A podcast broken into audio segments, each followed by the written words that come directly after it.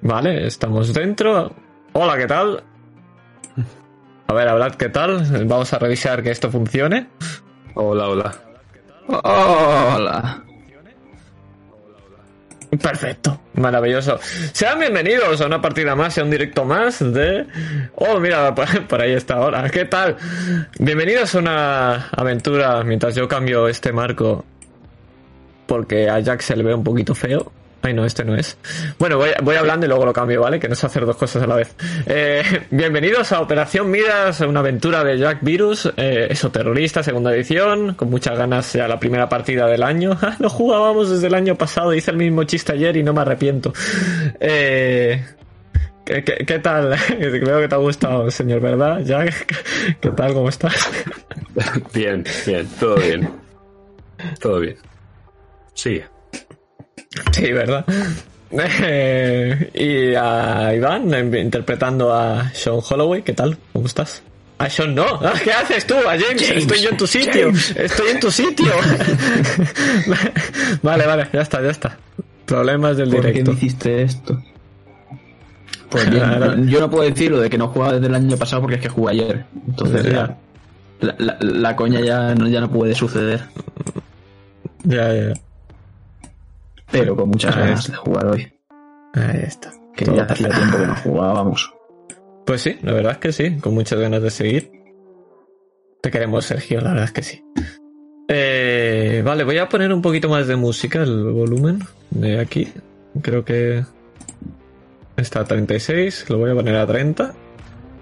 Vale, pues no sé si, señor Master, quieres comentar alguna cosita más antes de empezar o... Sí, semana que viene toma de Bast y esperemos que Wamaster también. La idea es que sí, que lo esté todo. Bueno, yo lo de Guamatse ya no me lo creo. Creo que es No, un bueno, mito. pa- pa- pa- por favor, por favor. Creo que en verdad nunca hemos jugado esa partida. nunca, nunca se ha jugado. Pero podemos jugarla, ¿os No, apetece jugar? Hay una aventura muy chula de Sirio. La volvemos a jugar, no pasa nada. Me cojo a Alejandro. A ver qué pasa. Em,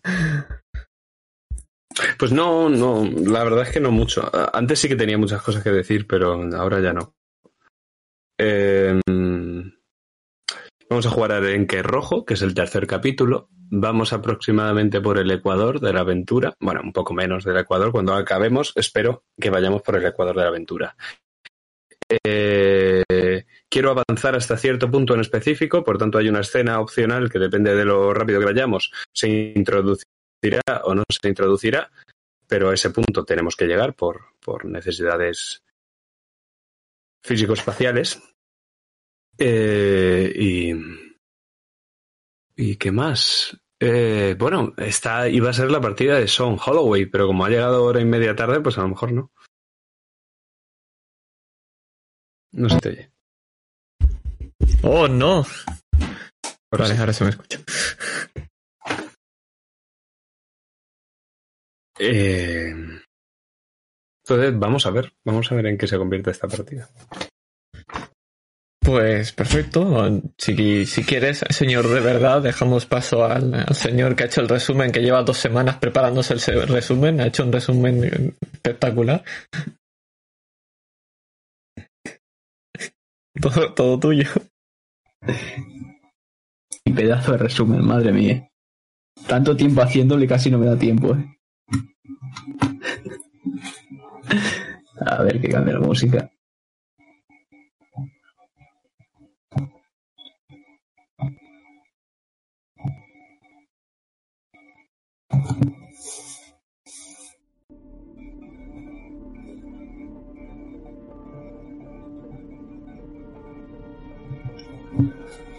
Pensamientos en mi cabeza delante de Hostetter. Ira, odio, frustración y rabia. Por un momento, incluso satisfacción al descubrir la verdad. Michael es un puto terrorista. Eso, terrorista. Avanzo recorriendo las calles de Boston con una ligera sonrisa. Por descubrirlo claramente. Pero en un banco veo a April, mirándome con esa jodida sonrisa de saber que haga lo que haga.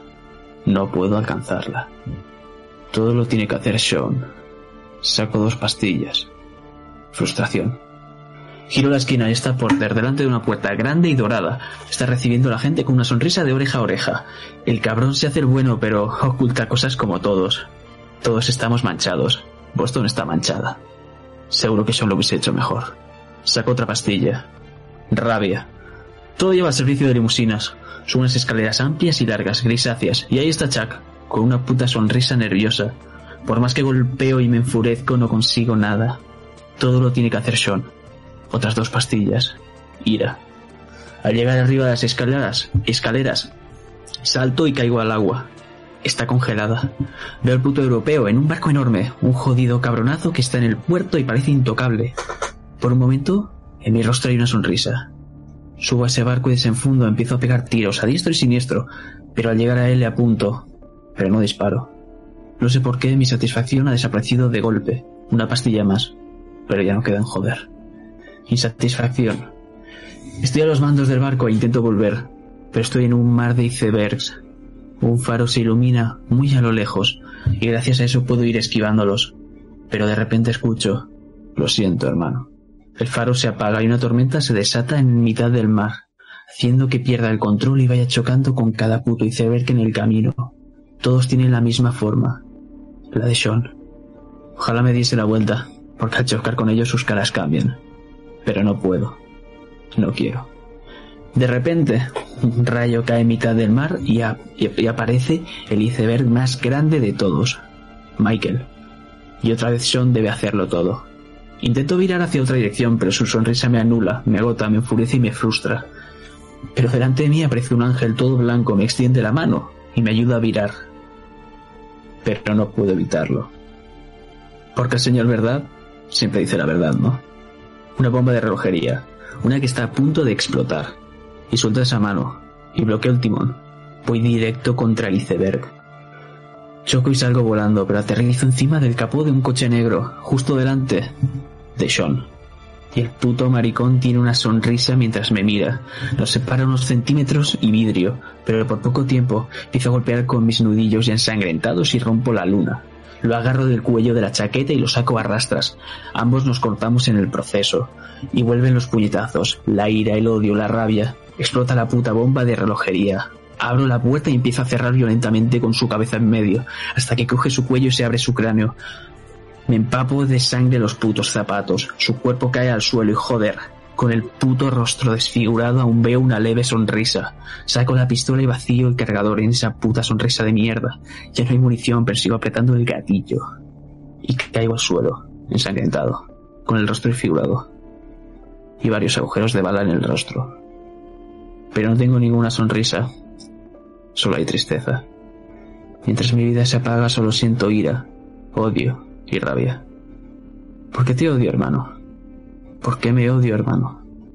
¿Por qué odio, hermano? Mis ojos se abren de golpe y estoy entrando en ese coche negro al lado de Sean. Abro la ventana y saco un pote lleno de pastillas. Las arrojo y arranco. Debo cambiar las pastillas.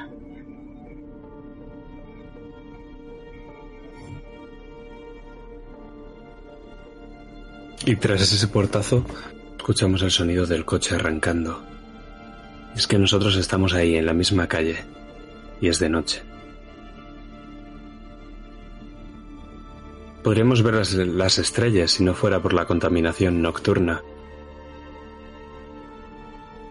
Estamos demasiado de lejos de esas estrellas, estamos en el ras del suelo, viendo cómo ese coche se aleja en la propia calle. Pero nuestra atención no se fija en ese coche que ya se está perdiendo por las luces de Boston. Nuestro, nuestra atención se va a fijar en una papelera. Una papelera parcialmente iluminada por la luz de las farolas que ahora han caído al suelo. La papelera en el suelo ha revelado su contenido, también iluminado por las mismas farolas.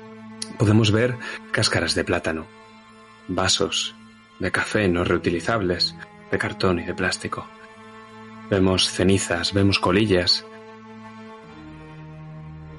Como del oscuro interior de la papelera, de aquello a lo que no le da la luz la farola de las luces de Boston, sale un sapo.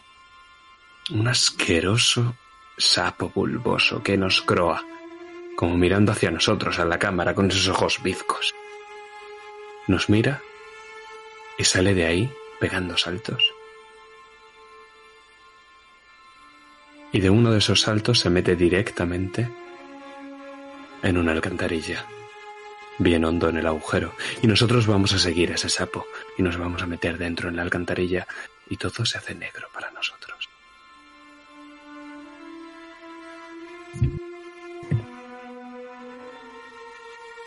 Cuando el plano vuelve a abrirse, es porque una luz se enciende en nuestra habitación. Ahora mismo estamos en una sala con una iluminación completamente blanca, una lámpara que cuelga del techo a muy poca distancia de una mesa de metal grisácea y reflectante.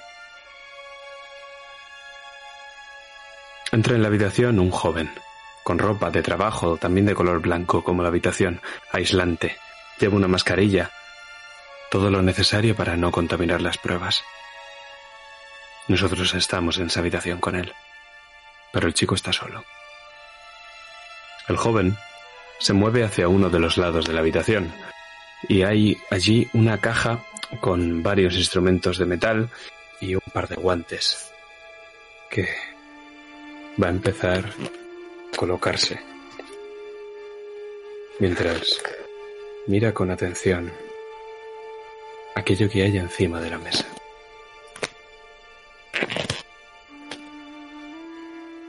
Nuestra visión se va a colocar ahora en un ángulo nadir. Y vamos a ver, por primera vez, la cara del chico en un primer plano. Vamos a ver su expresión concentrada y cómo acerca a nosotros, que lo estamos viendo desde abajo, como si la cámara estuviera apoyada con la lente hacia arriba en la propia mesa, nosotros vamos a ver cómo extiende unas pinzas hacia nosotros, hacia nuestra cara, como, fuera como si fuera a arrancarnos las pestañas o los párpados. Pero no.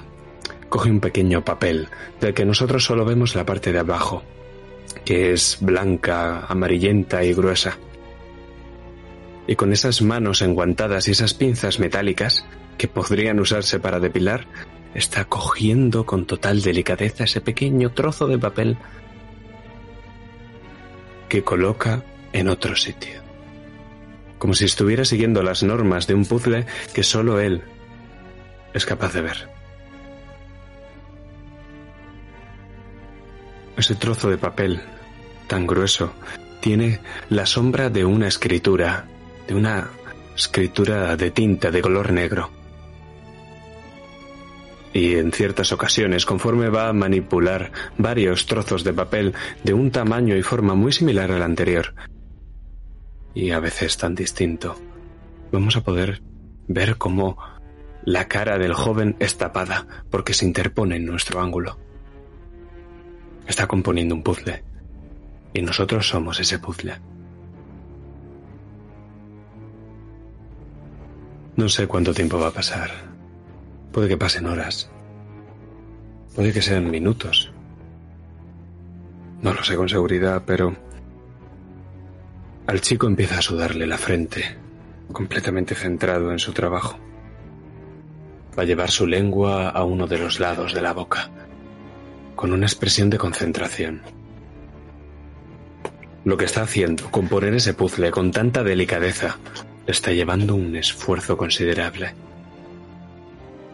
Hasta que finalmente va a dejar las pinzas encima de la mesa y escuchamos el chasquido metálico. Y lo siguiente que vemos es su expresión con un rostro de orgullo. El plano cambia y ahora nos vamos a colocar de forma cenital, como si estuviéramos justo sobre la lámpara. Vamos a ver cómo sobre una superficie de cristal hay una luz debajo que viene de la propia mesa. Y vemos una página a doble cara de un pergamino escrito con forma gótica, con muchas filigranas, dibujos de formas geométricas, esferas, cuentas matemáticas, círculos en sus bordes y primitivos dibujos elípticos y circulares. Tenéis la imagen en Roll 20.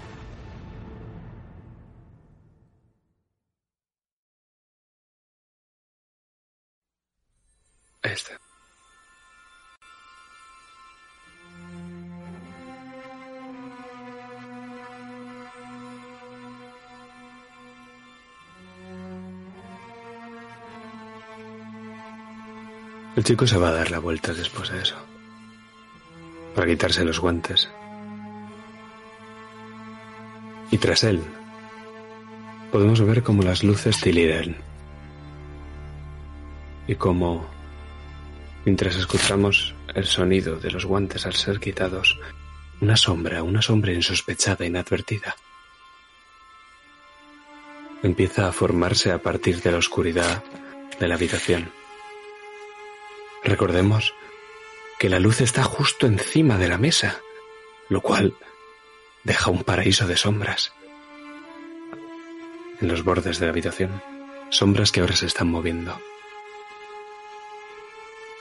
Las pinzas se caen de la mesa y el chico se gira. Mira a su alrededor y mira el propio libro, que ahora totalmente formado es un puzzle completo y con sentido. Pero el libro no se ha movido en lo absoluto. El chico coge las pinzas y las vuelve a colocar en esa bandeja metálica. Se da la vuelta y coge una cámara mientras vemos cómo la sombra que se ha formado en uno de los rincones va a ir avanzando por la pared de la habitación poco a poco, haciéndose cada vez más grande, cobrando cada vez una forma más humana. Vemos desde la perspectiva de la sombra, detrás de ella, como el chico ha cogido una, una cámara Canon y está fotografiando la página en un ángulo cenital, de una forma muy similar a como nosotros lo estábamos viendo antes. Solo que ahora lo que vemos no es el libro ni la página reconstruida, sino la sombra, como avanza. Y uno de sus zarcillos, como un tentáculo, empieza a cobrar la forma de una garra. Es una cuchilla con un filo cruel cerrado. El chico termina la fotografía y va a revisar la memoria de la cámara totalmente ajeno a lo que está sucediendo apenas un par de metros tras su espalda. Es inevitable. La cuchilla sale de las sombras y se coloca poco a poco, de forma inadvertida, justo delante del esternón del chico. El joven mira por última vez el libro, la cámara y da un paso hacia adelante. Sale de la habitación y apaga las luces. Escuchamos el portazo. ¿Ha estado tan cerca de ese cuchillo de sombras? Al apagar las luces, la oscuridad se cierne sobre la habitación, pero no es un fundido en negro, porque hay algo más oscuro que la propia oscuridad y tiene forma. Se acerca hacia el libro como si quisiera leerlo. Al otro lado de la puerta escuchamos como alguien enciende un ordenador, cómo teclea una contraseña. Casi nos lo podemos imaginar conectando la Canon al portátil ajeno al libro, a la sombra y a esa habitación cerrada.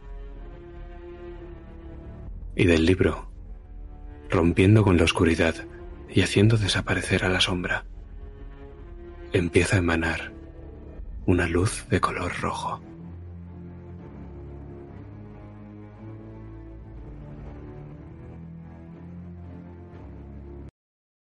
Pero nos vamos de ahí. Y vamos a volver a las calles de Boston. ¿Quién conduce? Yo, porque Sean estaba de copiloto. ¿Y a dónde vas? A mi casa necesito descansar. Bien. Pues entonces el coche se dirige hacia allí.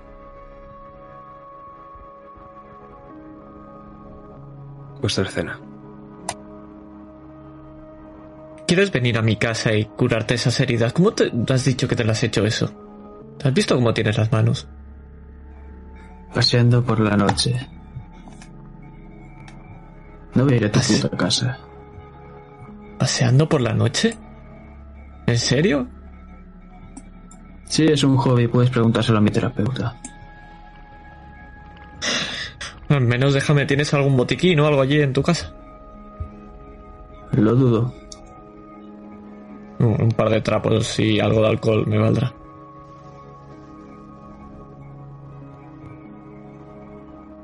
Lo que tú quieras. Pero voy a tu casa. Que sepas que yo no me voy de aquí hasta que eso esté limpio. Me da igual cómo te pongas.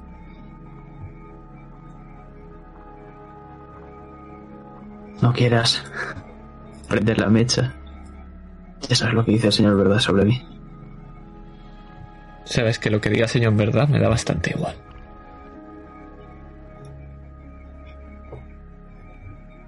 Y a mí, o eso creía. Pero sus palabras están en mi puta cabeza.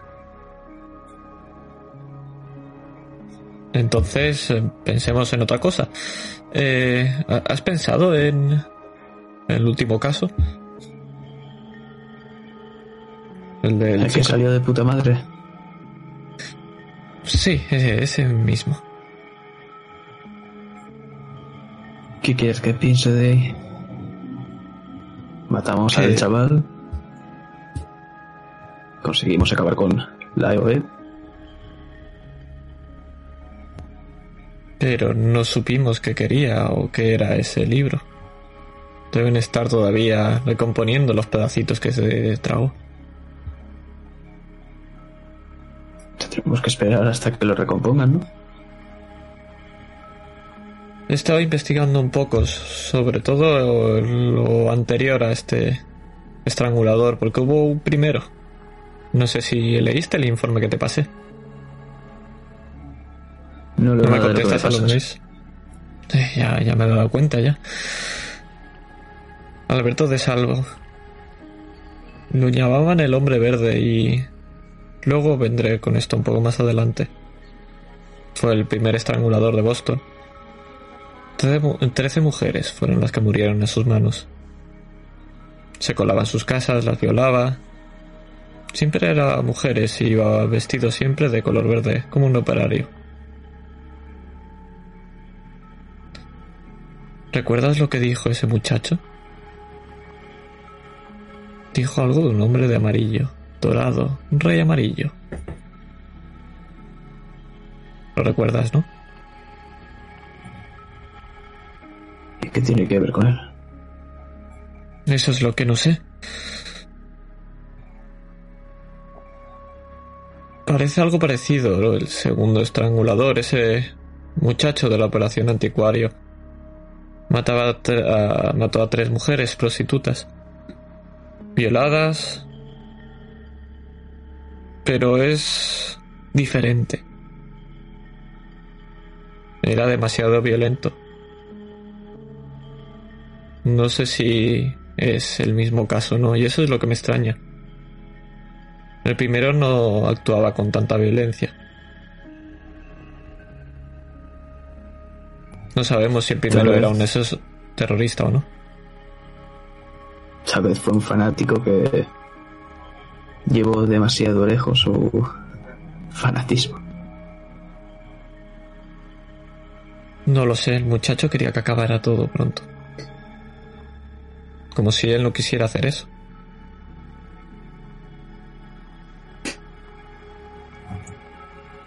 Bueno, tú estás metido en ese mundo. Deberías saber si alguien es capaz de controlar a la gente así, Hermano, si la gente ya controla a la gente sin necesitar fuerzas externas.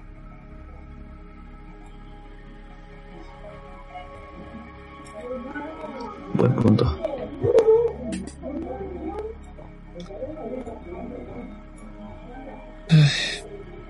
Por cierto, no me has enseñado tu casa todavía. Sé que te mudaste, si pudiera lo evitaría. Ah, pero tengo que curarte las manos. ¿Dónde dices? Estamos cerca. ¿Cómo, ¿Qué piso es exactamente? Saco una libretita.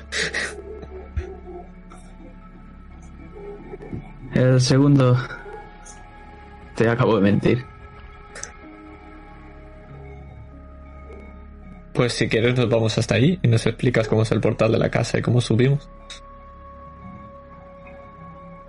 Pues justo giras a la esquina y puedes ver que es un, es un pequeño es un pequeño un pequeño apartamento con pisos. Y es una entrada muy muy fea. Es como color el ladrillo. Y bastante deteriorado el color. En algunos trozos hay el típico manchurrón blanco de que se ha caído un trozo de pared. El portal tiene una puerta que es muy vieja y cuando la abres chirría. Muchos vecinos se quejan por las noches cuando alguien la abre. Ni siquiera tiene ascensor, tienes que subir las escaleras. Y vivo en el quinto.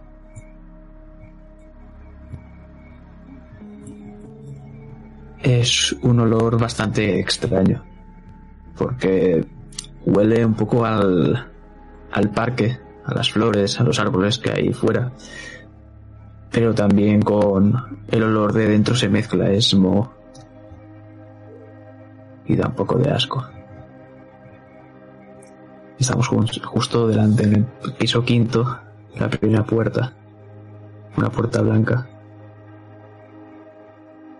La abro y claramente chirría. Se escuchan unos golpes en la pared y a una mujer gritando.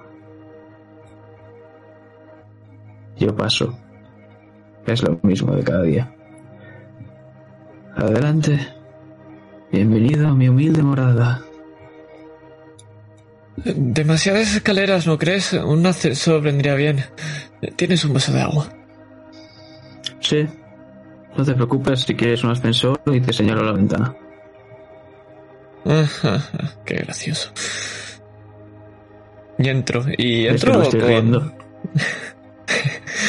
entro con, con ganas de ver cómo es la casa de dentro. Recuerdo cómo lo tenías decorado todo antes.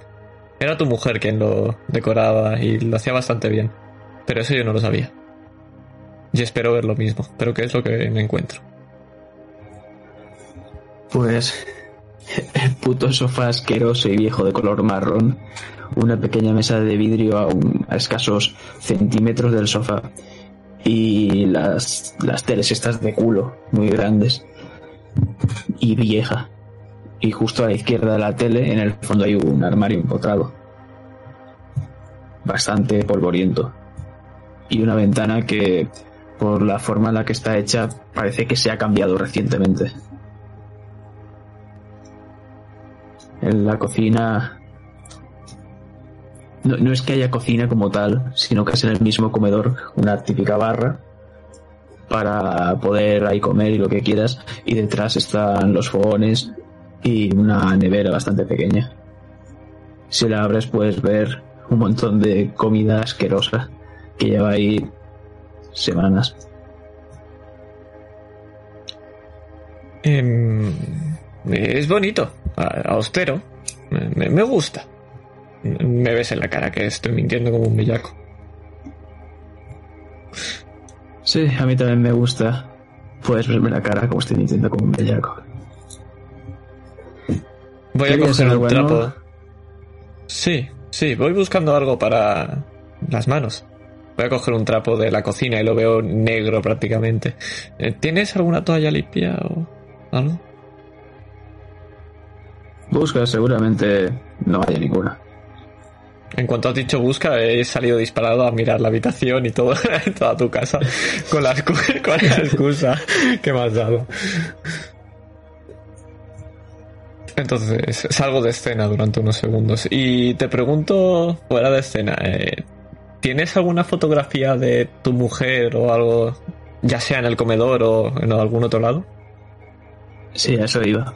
Eh, en el comedor, encima de esa asquerosa eh, mesa de vidrio pequeña a escasos centímetros del sofá, hay un, un pequeño marco que está que está eh, boca abajo y no se puede ver la foto.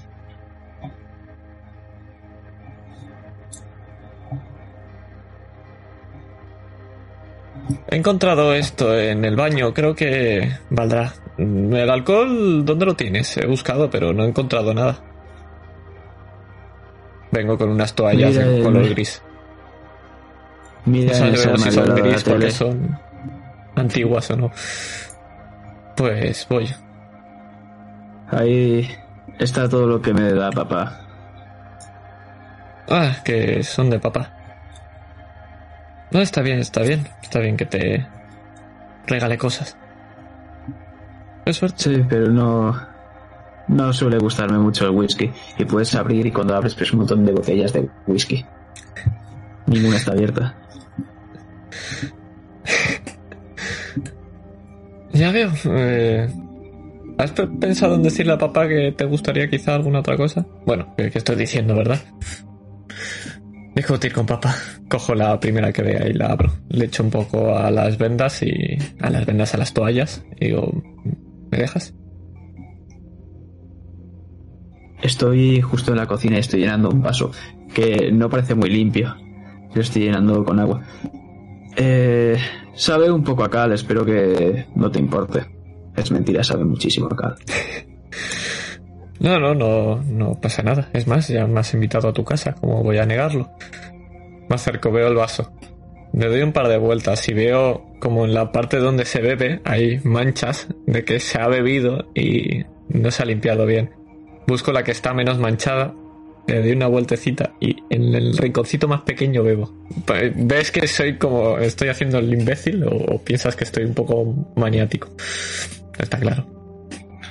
¿Ves como yo he cogido otro vaso y me lo he llenado y está incluso más sucio?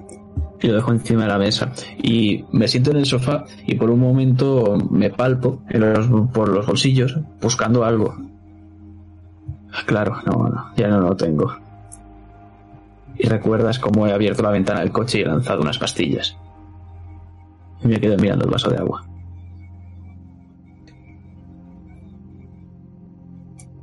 No estás bien, James. No eres una bomba, pero no estás bien. La verdad es que no hace falta tener una carrera para saberlo.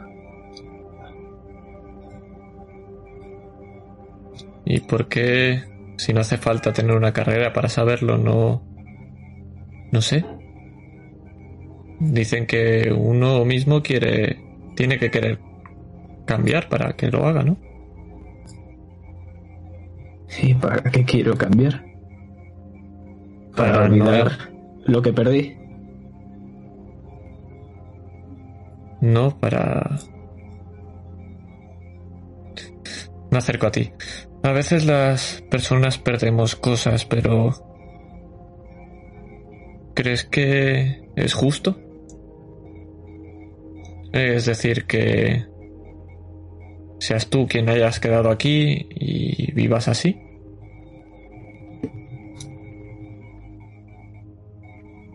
¿Qué es lo que que crees no que es querría justo. yo esto? Por supuesto que no, pero lo que no es justo es que la haya perdido. No lo es y por mi culpa. O sí. no lo es y entramos en la orden para que no le ocurriera estas cosas a la gente. Entraste en la orden para eso. No. Entonces, Simplemente quería más trabajo. Suena un teléfono. Es el teléfono de James. ¿Cuál de los dos es? El de Ryan. Lo miro. ¿Vas a coger? Sí. Hablar con mi hermano me está sulfurando. Mucho. Muy bien. Son, ¿qué vas a hacer mientras tu hermano está con el teléfono? revisar la casa entera y probablemente haciendo un metarrol muy feo ir al, al retrato que está girado y ponerlo de pie. Muy bien. Está justo delante de mí el retrato. Para que lo tengas Sí. en cuenta. Vale, vale. Segundo. A ver si no se te descoloca todo. Oh no, tengo el poder ahora. Escuchas a la voz de Ryan, eh, James. Hey, James, tío, ¿qué tal? ¿Cómo va todo? Oye, he oído que te han cambiado de departamento, tío. Menuda putada, ¿no? No tendrás ahora más problemas a la hora de conseguirme lo mío, ¿verdad? Porque eso estaría fatal. Oye, ¿dónde estás ahora? ¿En estafas? Que sepas que eso es algo... Vamos, eso está fatal. Es desaprovechar a alguien como tú, tío, James. Te lo dice tu amigo Ryan. Estoy en mi casa, juego. Vale. Y tiro el móvil.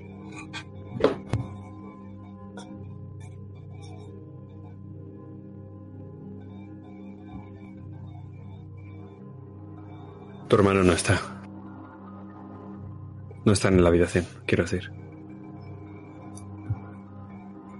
Estoy mirando ese vaso de agua todavía. ¿Qué está haciendo Sean? Está mirando la pared con los ojos muy abiertos, aunque ahora mismo está de espaldas a ti. Son, estás viendo a tu hermano muerto. ¿Cómo? Pues lo veo en el suelo. Está al revés. Y tiene... Sus partes del cuerpo están colocadas en distintos en distintas zonas. Es extraño porque es como si intentaras un cuerpo humano recomponerlo, pero le pones mal a propósito todas las extremidades y la cabeza. La cabeza está en un costado. Los pies uno está arriba, otro está abajo. Es una amalgama de extremidades. Casi parece una estrella. Una de las partes de abajo de la estrella se le está comiendo un animal. Es un lobo.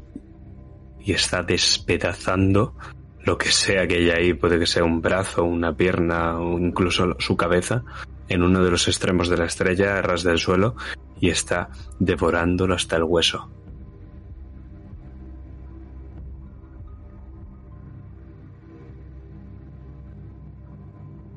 ¿Qué haces? ¿Puedo acercarme al lobo? Sí. Intento tocarlo con la mano. O al menos, no, no pararlo, pero ver si puedo tocarlo. Cuando lo tocas, no sientes el tacto del pelo en la mano, pero el lobo sí que parece haberse percatado de tu mano, porque gira la cabeza. Y puedes ver que los ojos del lobo son los tuyos. Y entonces escuchas la voz de James.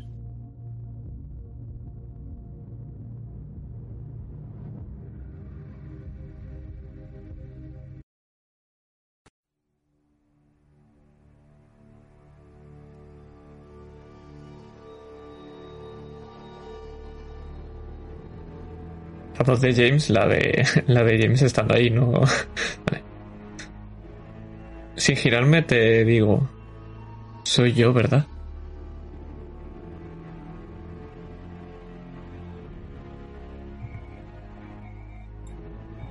¿Quién va a asesino? Soy yo el que hace que estés así. Que vivas así.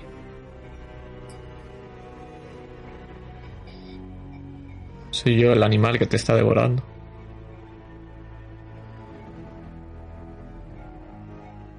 Has llegado a esa conclusión solo.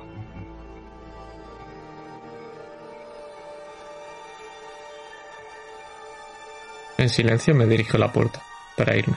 No digo nada. Ves que evito en todo el momento mirarte a la cara.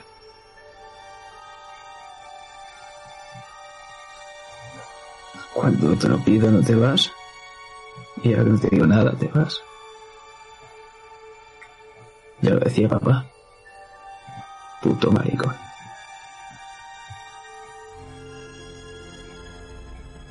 Se escucha el portazo de la puerta.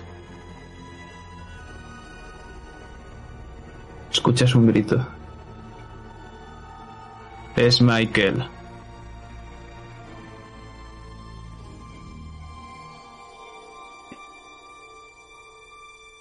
No hay contestación.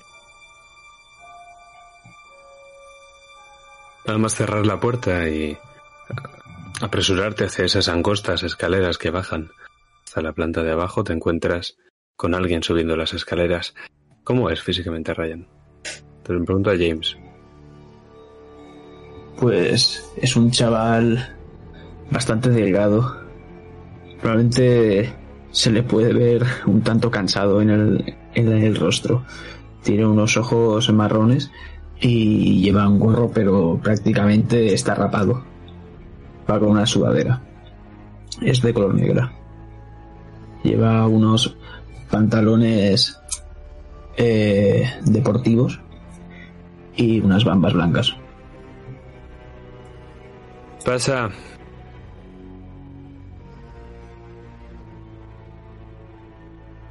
Pasó por la izquierda por la derecha, tío.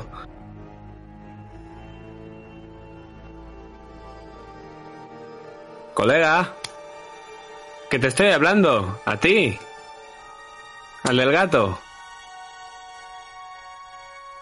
Sí, sí, eh, perdona. Pasa. Qué gente más rara.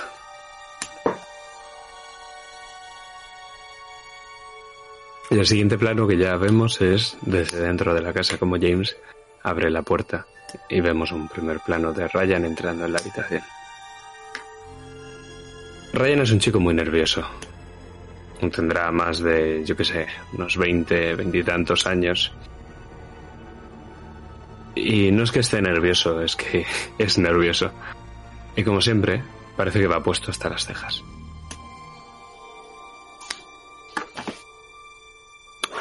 ¿Qué pasa, James? ¿Te has venido, cabrón? Sí, sí, y ya te he dicho que no debería de venir aquí, a tu casa. Este es un sitio chungo, tío. No deberían de pillarme aquí o lo que sea. Esto es la casa de un poli. De un poli de mierda. No pasa nada. Tras no, pero para el siguiente tenemos que quedar en otro sitio. Oye, si hablo aquí no va a pasar nada, ¿no? Claro, no es que haya micrófonos por toda la casa. Tú sigue hablando. Dime tu dirección, por favor. No me jodas, tío. No me hace gracia, ¿eh? No me hace ni puta gracia. Joder, James, ¿tienes mi mierda o no? ¿Cuál de todas? Tío, lo que sea que incautéis donde, en el departamento donde estás. O ahora en estafas no vas a tener acceso a mi mierda. Bueno, sí que este puedo dar recibos. ¿Qué puta mierda? Con eso te puedes liar unos porros de puta madre. James, tío, no ayudas. Y tú, haciendo los gilipollas, saco la pistola y la dejo encima de la mesa. Oh, oh, oh, bueno, bueno. Vale, vale, tranquilito. A ver, ¿para qué me querías aquí? A veo que te ¿Sabes he algo? levantado con el pie izquierdo. No me hagas hablar. ¿Sabes algo sobre un tal europeo? James, tío. Se levanta. Tienes que estar de coña. Te has equivocado de nombre, ¿eh? No, seguro que Coge no. la pistola. Que se echa un par de pasos hacia atrás. Colega, no tengo ni idea de lo que me estáis hablando, ¿eh? Pero no tengo ni puñetera idea. Te has equivocado de nombre. No será el americano. Buena película. Oye, me tengo que ir. Tengo que cuidar a mi abuela enferma. Me faltan seis Disparo al sofá. ¡Me cago en Dios! La James, verdad tío. es que llevo un día de mierda. Y no me gusta que me toquen los cojones. Porque para eso llamo a April.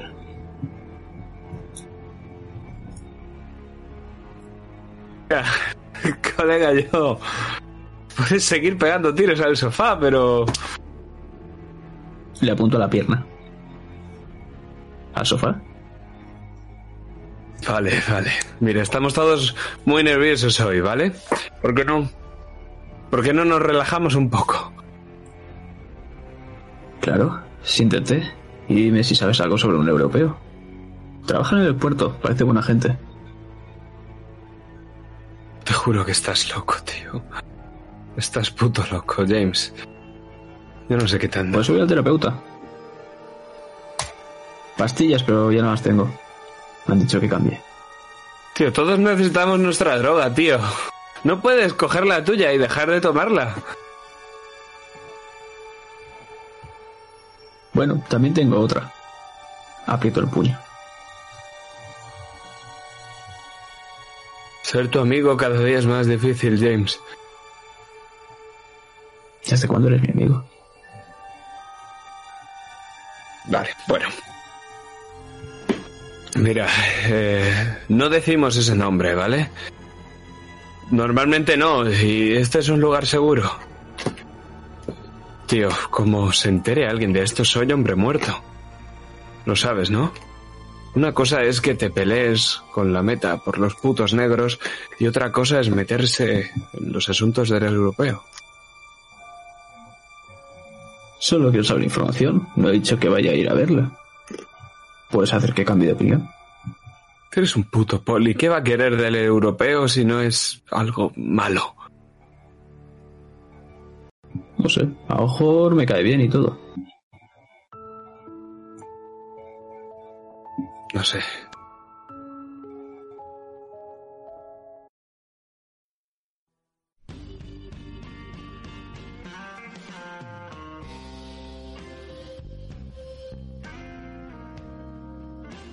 No se juega con esa gente.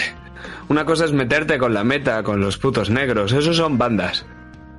Pero el europeo, esos son mafias. Como en las pelis, como en El Padrino. ¿Sabes? La oferta que no puedes rechazar, solo que te matan. Te matan, es como las pelis, pero peor, sin cámara y con más tiros, ¿sabes? Donde ponen la cámara en las pelis, pues ahí ponen una puta pipa. O dos. Esa gente es chunga, James. Cada vez que abres esa bocaza me dan ganas de ir a ver al europeo y me pego un puto tiro.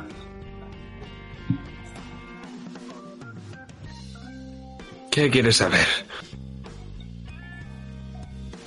Pues exactamente dónde está, si se puede contactar con él. Tío, ¿Qué tío, pero? ¿Pero qué te crees que soy yo? ¿Su puto mensajero? Pero yo solo me entero de las cosas de las calles, que yo no soy nadie... Se vuelve a levantar. Es que yo no soy nadie para decirte aquí todo lo que tienes que saber. Yo soy un minduti, yo no sé nada, tío, de verdad. Guarda esa pistola. Yo, mi abuela está seriamente enferma, ¿eh? Cojo el, el del hombro, le aprieto y lo siento otra vez. A ver Sí, si voy a ir a visitar a tu puta abuela yo. Va a estar difícil. Mira, los polis siempre estáis intentando parar la mierda que sale de las calles y todo lo que se mueve. Escúchame, eh, eso son minucias. Lo que se mueve por las calles es lo que se puede parar. Pero toda la mierda viene de algún sitio, tío, y todo viene del puto puerto. Y nada llega al puerto sin que se entere el europeo. Ni un dólar, ni un gramo de coca. De todo se tiene que enterar. ¿Sabes? Me imagino que tiene a la poli bajo su mano, ¿no? Ah, Pues claro, están todos en nómina. Es lo más normal del mundo. lo- la portuaria, la de Massachusetts. Y el día que se acerque un nacional, va a acabar con un fajo de billetes en el bolsillo también. O eso, o con plomo en el corazón.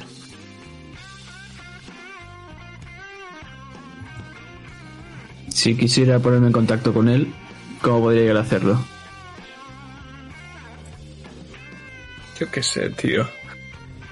No lo sé, no tengo ni idea. Bueno, que, que ya me voy. Que se le va a acabar el oxígeno a la pobre mujer. Se, se levanta. Le cojo del cuello y empiezo a apretarle. Pues te ayudaré a ir con tu abuela, no te preocupes. No. Tengo un amigo polaco. Que no puedo hablar, James. No, no puedes hablar, sigo petando. Oh, no, en serio, quita la puta mano que no puedo hablar. La quito.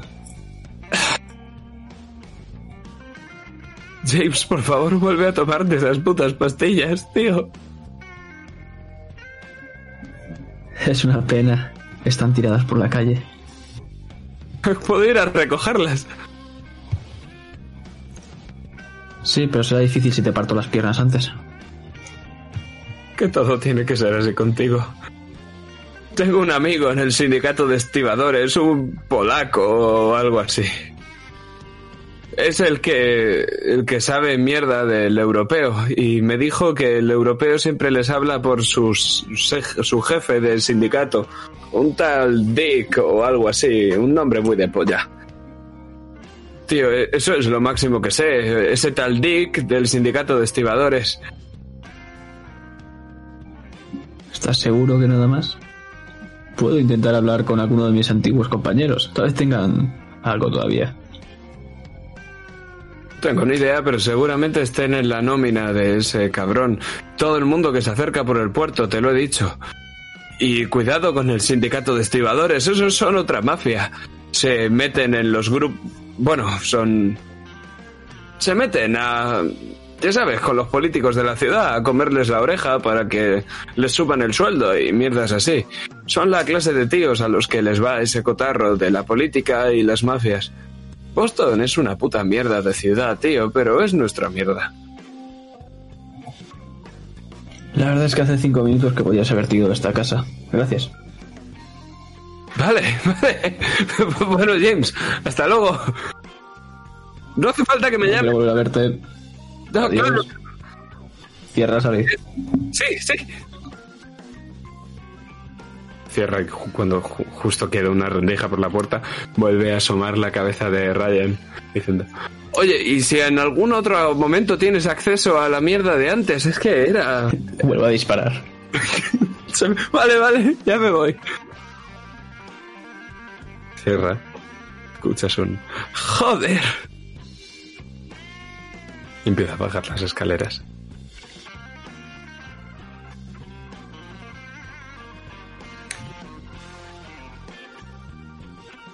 Y tú me dices, James, ¿vas a hacer algo en esa casa esa noche? ¿O, ¿o qué hacemos? Pues voy a sacar el móvil y voy a estar buscando información sobre Michael. Quiero saberlo todo sobre ese cabrón.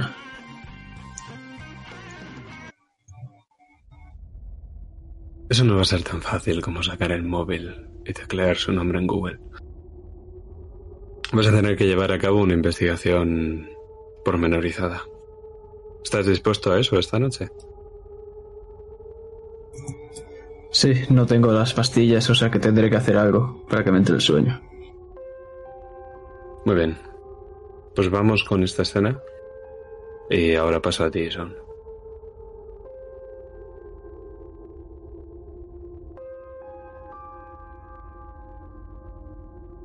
Descríbeme exactamente cómo lo haces, dale color.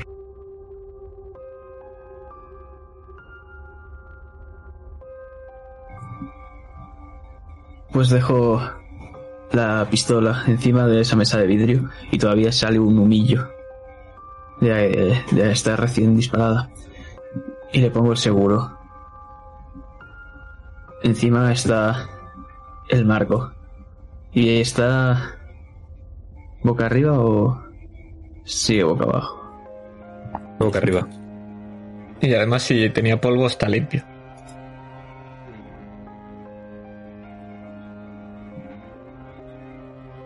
Cojo la pistola y le vuelvo a quitar el seguro. Y sin mirar disparo.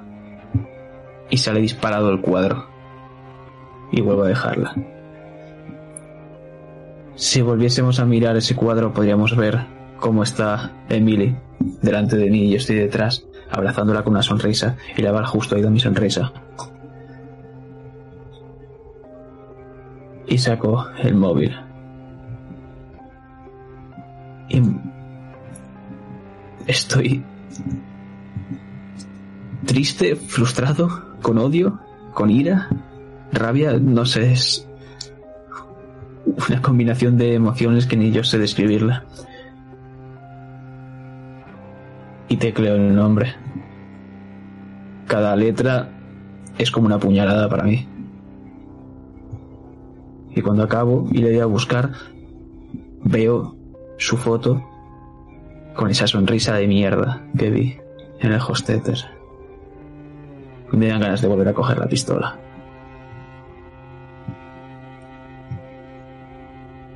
Y voy a entrar en todos los links que pueda haber.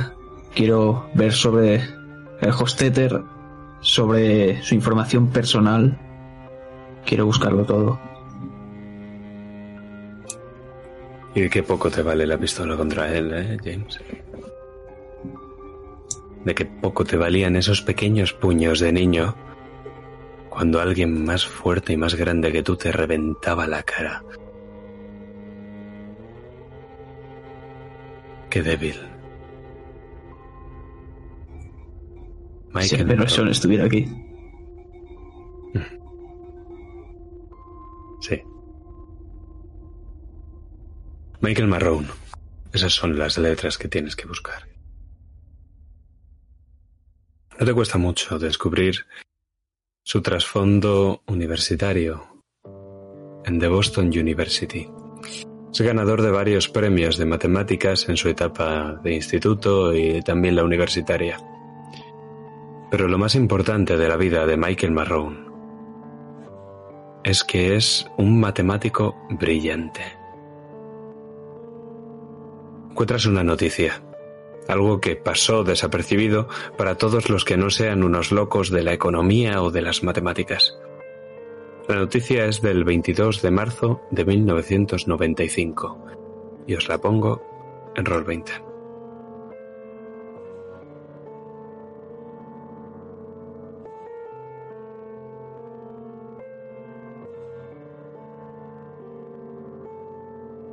¿Tienes manejo, Adrián? Perfecto. ¿Quieres leerla en voz alta? Pues la leo sin problema. Por favor. Un estudiante de la Boston University da con la fórmula eh, financiera definitiva de Hans eh, Schaffer. Michael B. Marrone, estudiante del cuarto año de la prestigiosa Boston University, ha descubierto a sus 23 años la clave para simplificar el índice de volatilidad límite en las entidades financieras de carácter bancario, calculado con un porcentaje variable entre 10 y un 15% a elegir por la firma, la aplicación de la fórmula matemática por la compañía automatizará el riesgo de la empresa, teniendo en cuenta el, el momento, lo voy a hacer más grande, que es que no lo veo bien, es en chiquitito. Ah, ahora sí.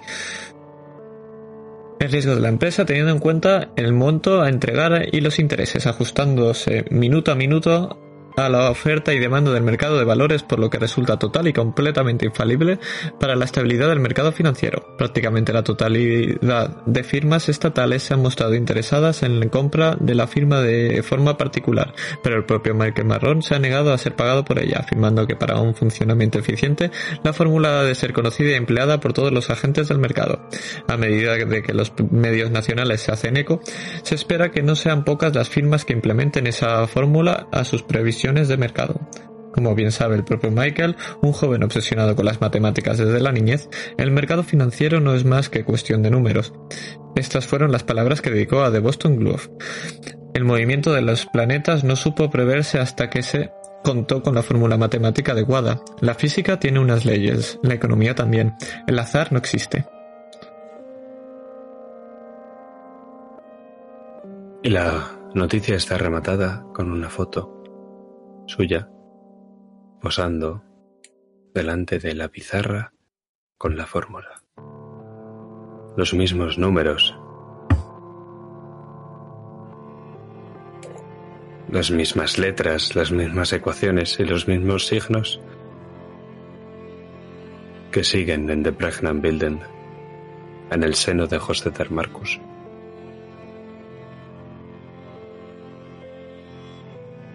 También hay una breve noticia, James, a modo de crónica, no tan larga como esta. También de Boston Globe. Esta en concreto va a relatar la contratación de Michael como director de operaciones del Hostetter Marcus en 1997, un año después de su graduación en la universidad. Su ascenso a CEO de la compañía se produjo en 2007. También hay otra pequeña crónica en 2007 que relata justo esto. No hay más información sobre Michael Marrón.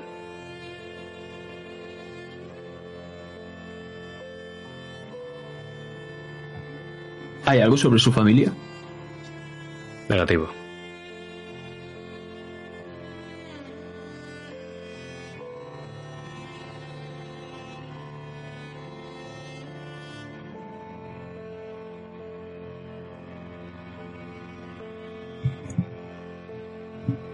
¿A cuándo está aproximadamente la universidad esa? Mm, ¿De tu casa? ¿En qué barrio vivías? ¿De Boston?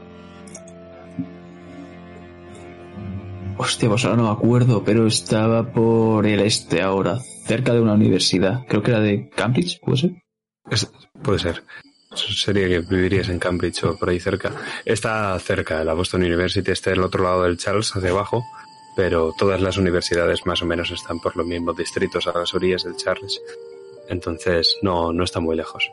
Pero ahora mismo está cerrada, claro. No sé, ya, ya para mañana eso. Pues voy a coger el móvil y ya que no encuentro nada más, pues voy a enviarle un mensaje a Sean. Y le voy a pasar las... No ¿Eh? encuentras nada más de Michael Marrón.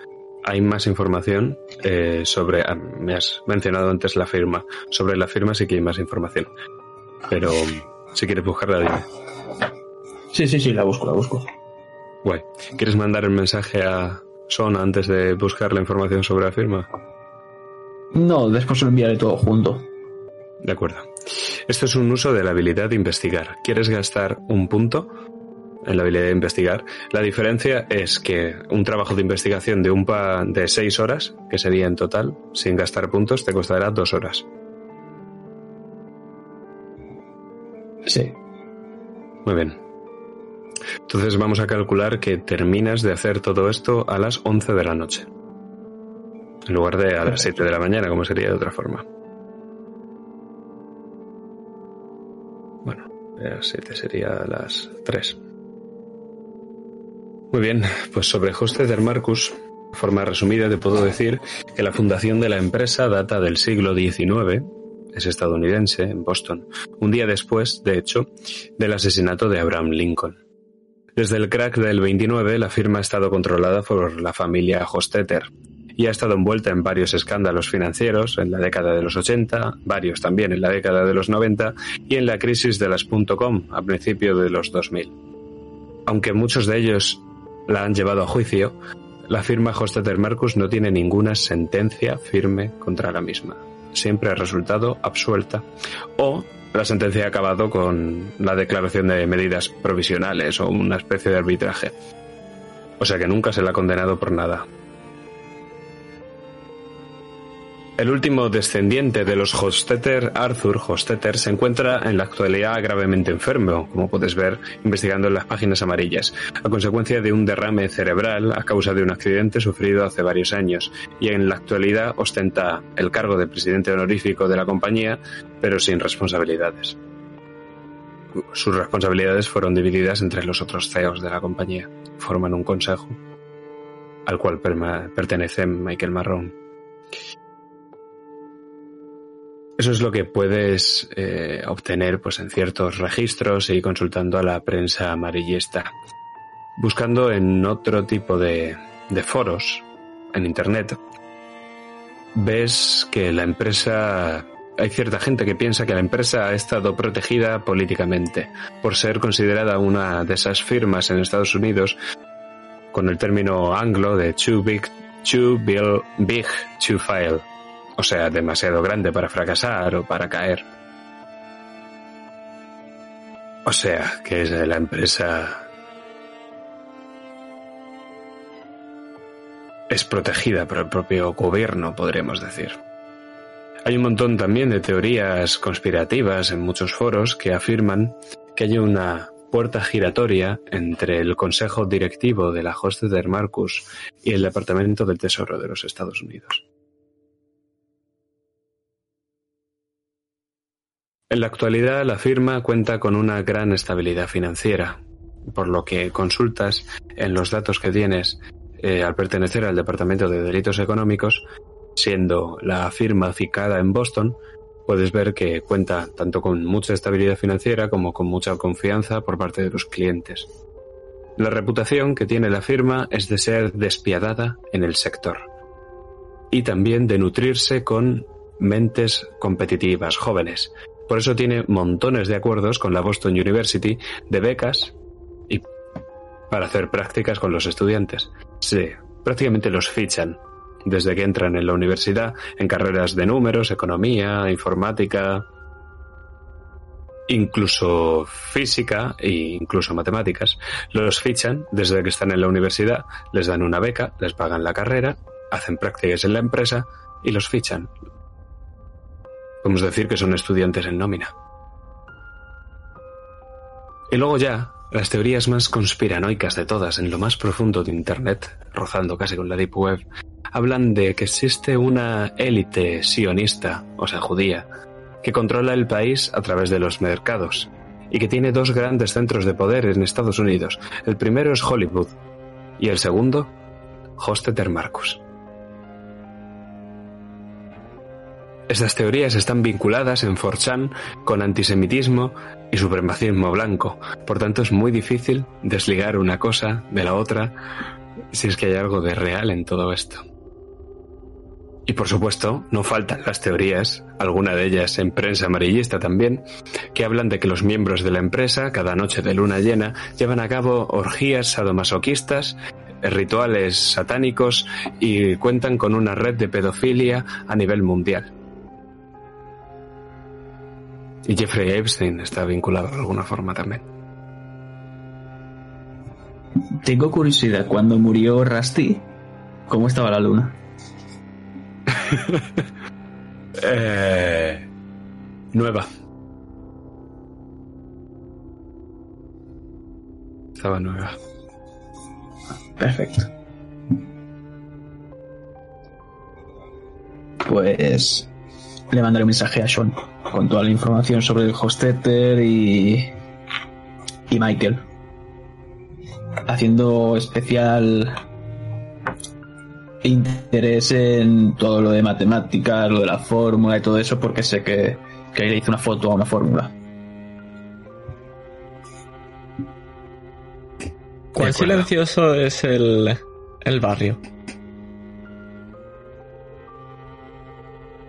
O en tu casa al menos. Pues al menos en el bloque de pisos eh, es bastante ruidoso. Entonces no lo vas a escuchar, porque si ponemos muy, muy fina la oreja, escuchamos el del mensaje que viene de abajo, de las escaleras de, del portal. Pero eso James no lo escucha entonces. Escucha, y es que quizás su investigación no haya terminado. Lo que te he dado, James Holloway, es toda la información que se puede escribir con letras sobre la firma Hostetter Marcus, pero tú perteneces a un departamento de la policía municipal que es... Bueno, que no todo va por letras.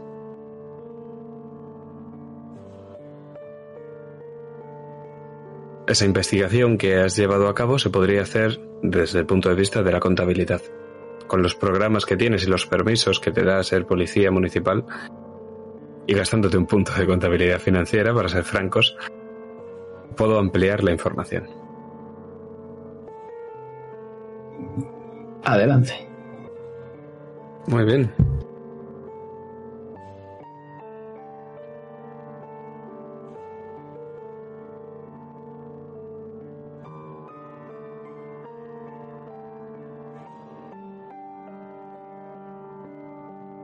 La empresa, la firma, mejor dicho, que no es solo la empresa, sino la firma y todos sus asociados, llevan desde comienzos del año pasado vendiendo en corto acciones del mercado inmobiliario de los Estados Unidos.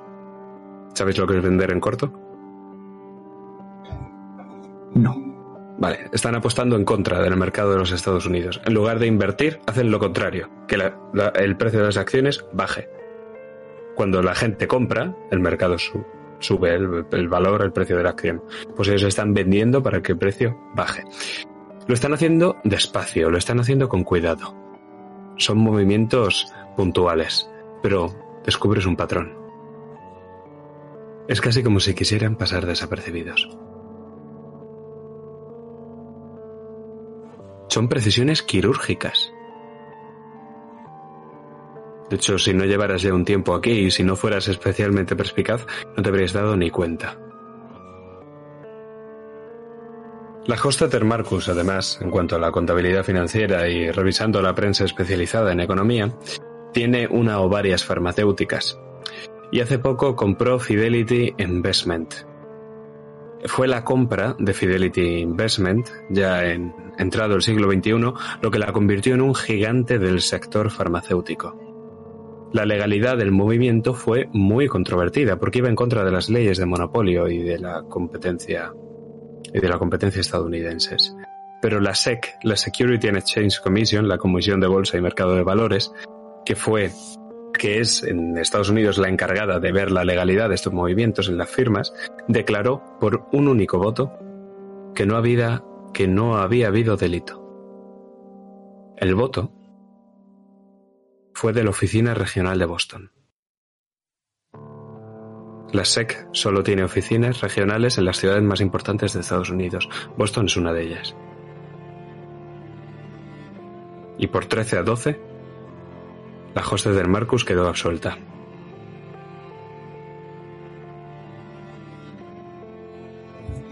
¿Cómo se llamaba lo de Boston? ¿Qué me has dicho esto último? La Security and Exchange Commission, la SEC, S-E-C, que tiene una oficina regional en Boston. Es un organismo público. En nada que pongas en Maps te saldrá dónde está exactamente.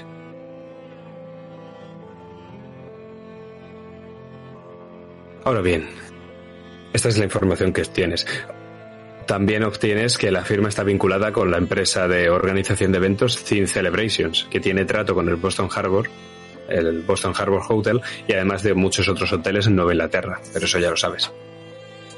Para obtener información más específica, necesitarías conectarte a la base de datos, a la intranet, o a la base de datos o a la intranet, o preferiblemente a los dos, de la propia empresa. Algo que solo sería posible infiltrándote en la propia empresa. Y hackeando el propio sistema. No hay más indicios, ni obviamente no hay indicios de una actividad delictiva, sino la policía ya habría actuado, o no. Y esa es la única información que te puedo dar de momento. Obtener toda esta información te ha llevado como mínimo un par de horas, lo cual nos conecta, nos pone, mejor dicho, en la una de la mañana. Si quisiera ir a hackear y todo esto, ¿qué habilidad debería de utilizar? Porque es que no sé si la tengo. Recuperación de datos, creo. Recuperar datos, vale, entonces sí la tengo. Pero hablamos de una operación chunga, ¿eh? bueno, lo, lo, lo, hablaré con el panachón. De acuerdo.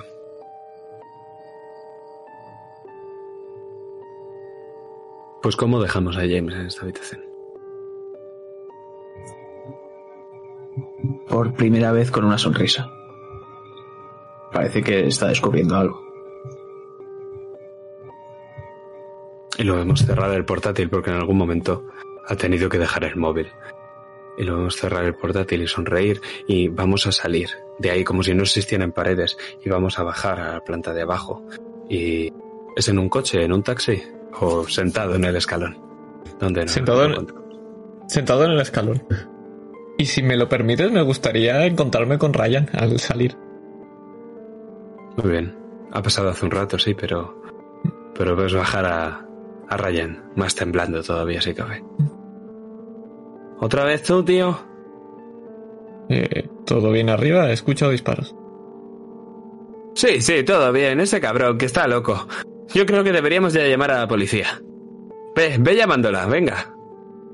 Sí, sí es de la policía. Es mi hermano. Tío, pues dile que se tome las putas pastillas. Le hacen falta ese loco hijo de puta. ¿Y tú qué hacías ahí? Sale.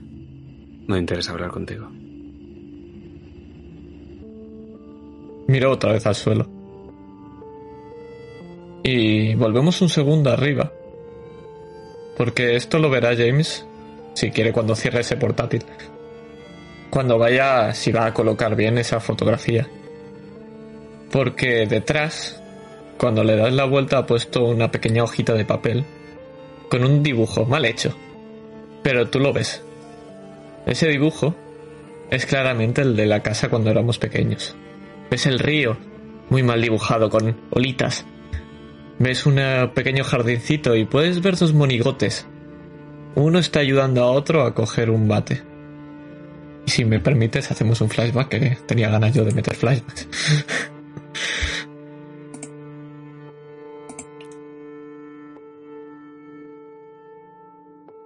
Con esta de aquí.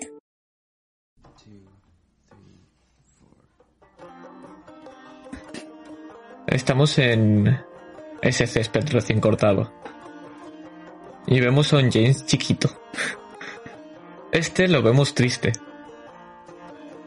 Vemos un bate en el suelo y vemos a su padre, la figura, cómo se mete en la casa. Ahora mismo tendrás unos 7, 8 años. John es un poquito más grande ya está en el instituto. Se acerca hacia ti te saca una cabeza. Tranquilo, James. No hace falta saber patear como papás. Todos aprenden, mira. Y te coge las dos manos y que cojas el bate. Lo cojo pero se me tambalea porque pesa demasiado y se vacía abajo. Notas como aprieto más las manos y te levanta un poco aquí. Tranquilo, no hace falta que puedas tú solo. Solo tienes que decírmelo y yo te ayudo, ¿ves? Entre los dos podemos. Ahora aguanta allí un momento. Y te deja ahí con, tú con el bate. Así. Y se aleja un par de pasos y coge la pelota.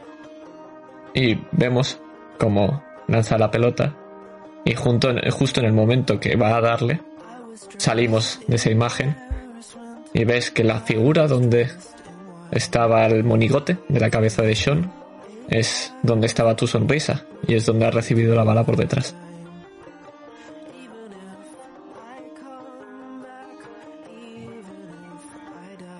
Recojo el cuadro. Y la cara podemos ver que había una sonrisa. Y al ver la foto se pone triste. Pero ve ese papel y por un momento vuelve la sonrisa. Y la guarda en el marco dentro, entre el marco y la foto. Pero la vuelve a dejar encima de la mesa boca abajo. Escuchas la voz. La voz de la psicóloga. Y vienen a tu mente muy rápido el blanco y el dorado. Tienes que ayudarte a ti mismo, James.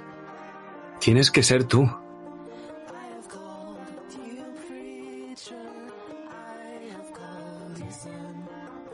Miro ese vaso de agua que todavía no lo he tocado. Y solo no puedo, ¿verdad?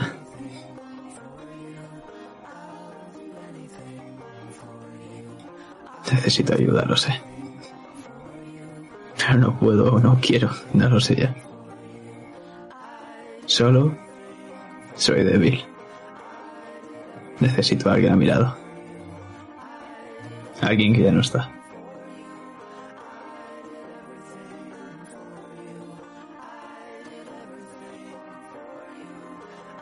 Y ahora sí, con esa expresión, vamos a abandonar a James. Y vamos a avanzar, con el permiso de Son, a la mañana siguiente.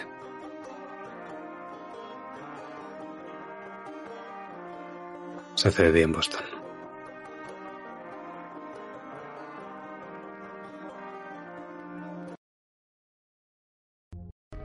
Dime, Son. ¿Qué vemos? ¿Dónde estamos? Estamos en el ascensor justo abriendo del bloque de pisos de, de Sean.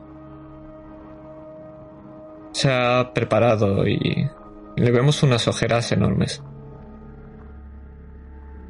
Se va a dirigir a la universidad a hablar con un amigo suyo sobre sí le puede ayudar con las fórmulas. Además, necesita hablar con alguien y es el único que después de la pelea con el hermano puede calmarlo. Muy bien, pues me reservo el derecho para hacer un flashback en algún momento. Vale. A topísimo con los Vamos-. Muy bien. Entonces nos vamos a ir a la universidad antes que a cualquier otro sitio. Muy bien. Pues, con tu permiso y con la sonrisa de satisfacción de Son, vamos a hacer un barrido, como esos barridos cutres que hay en Star Wars, y nos vamos a una universidad. Suena una sirena. La sirena es seguida por el sonido de puertas abriéndose y un murmullo que, mm, como si hubiera sido liberado y hubiera estado patente, se va a apoderar de todo el edificio, que por cierto es inmenso. Se escucha el clamor de cientos de voces que hablan entre sí, que ríen, que conversan, que mastican chicle. Y los escuchamos como si fueran una marabunta. Y es que es lo que son. Una marabunta de estudiantes, todos hormonados, hablando los unos con los otros y haciendo todas esas actividades que he descrito, sumadas a tal y como las harían las mejores mentes de la generación, puesto que estamos en la Universidad de Boston. Y estas son las mejores mentes de la generación. Concretamente estamos en el ala de letras. Por tanto, no vamos a encontrar esas pizarras que hay en el ala de matemáticas o en la de economía, pero sí que vamos a ver cómo la universidad no ha cambiado desde los años 90. Hay taquillas azules con pegatinas pegadas, hay paredes que están hechas a partir de ladrillo de un color naranja amarillento. Hay Hay también un suelo que, bueno, necesita ser abrillantado, Dios sabrá lo que está haciendo el conserje. Pero eso no nos interesa, lo que más nos interesa es una cabeza pelirroja entre toda esta marabunta de estudiantes. Una cabeza que ya ha empezado a quedarse calva y a encanecer. Y no, no sobresale demasiado sobre la marabunta de estudiantes. No es un hombre muy alto. Esta cabeza va a intentar abrirse paso entre los jóvenes como si fuera Moisés entre las aguas, cosa que le cuesta porque son más altos que él y él ya no es tan joven. Lleva una chaqueta de pana de color marrón y una corbata verde oscuro encima de su camisa que es de un color crema, pero no la vamos a ver del todo porque la tapa la chaqueta que ya lleva bastante cerrada y la corbata que tiene un grosor pues especialmente más gruesa de lo normal. El hombre justo lo empuja a un estudiante y se disculpa. Luke va a musitar algo ininteligible y se va a ajustar las gafas que lleva puestas. Va a pensar lo mismo que nosotros, que la universidad no ha cambiado mucho desde los años 90. Y conforme va a ir pasando, va a ver cómo en lugar de esas pizarras hay corchos, corchos con chinchetas y con varios papeles donde hay apuntados pues tanto listas de estudiantes, de exámenes, eh, recordatorios, avisos de asociaciones o alguien que le ha dado por imprimir un taco gigante y poner varias chinchetas en el corcho. Como digo, estas son las mejores mentes de la generación. Luke Murray va a suspirar al pensarlo y la mano le tiembla mientras se echa la mano al cuello para aflojarse el nudo de la corbata. Joder, piensa, qué ganas tengo de llegar a mi despacho, de abrir el cajón y de sacar de ahí su tesoro de color ámbar. No hay mejor momento que entre clase y clase para hacer una visita al señor Jameson, directamente importado desde su tierra madre. Además, la clase de hoy ha sido especialmente agotadora. La exégesis bíblica del Pentateuco es capaz de agotar a cualquiera. ¿Y por qué la tribu de Israel tenía que especificar con tanto detalle las dimensiones concretas y el proceso de construcción del Arca de la Alianza? Más que la escritura sagrada, el texto parece a veces un tratado de bricolaje. Pero bueno, el hombre de bricomanía estaría muy encantado leyendo la Biblia, no tanto sus alumnos, muchos de ellos, a los cuales ha tenido que despertar con convenientes golpes encima de la mesa.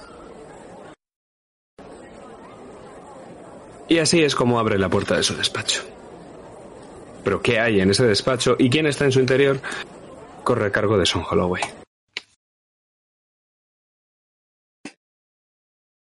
Pues ese despacho es un despacho pequeño. Vemos lo primero que vemos es un escritorio y unas ventanas detrás.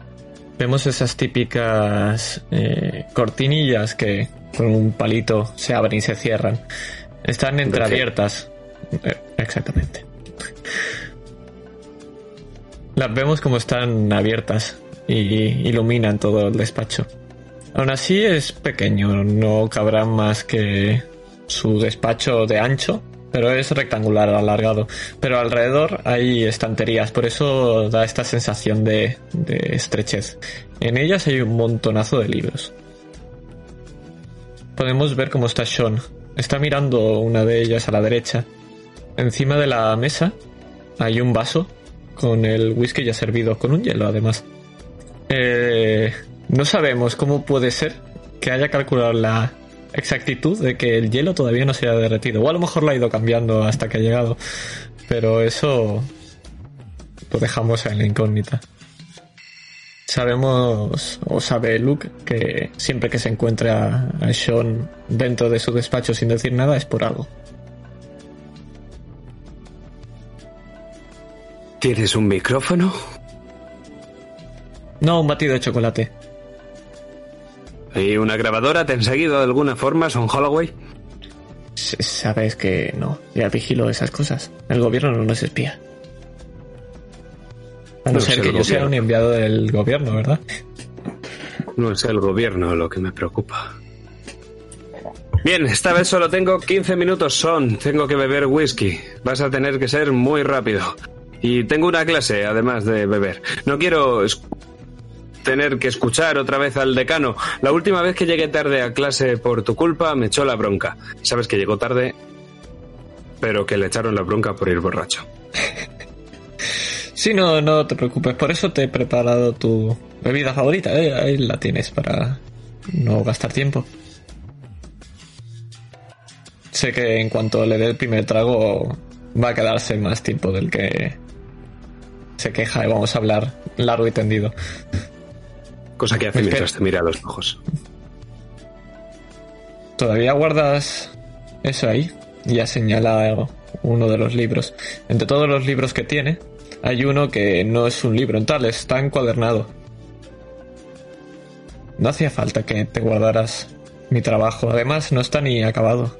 No pude entregarlo a los profesores. Da igual, es brillante, te lo he dicho mil veces. Vales mucho más que cualquiera de estos. De hecho, yo mismo no podría haberlo hecho mejor.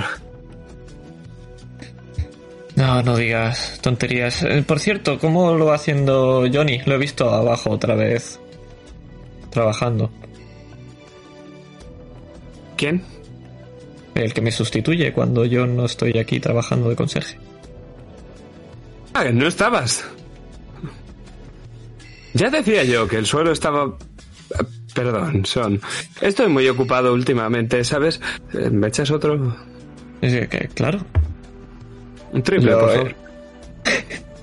se lo he hecho. No hace falta que lo diga, ya, ya se lo he hecho más. ¿Sabes? He visto a mi hermano otra vez. Ya sabes, siempre igual que como cuando te lo cuento, nos llevamos muy bien. Es, son, ¿Sabes estas relaciones de que hace mucho tiempo que no ves a una persona, pero siempre conectas y siempre estás juntos y Las mejores. las mejores, sí. Pero no, no quería venirte a hablar por eso. Quiero un pequeño favor.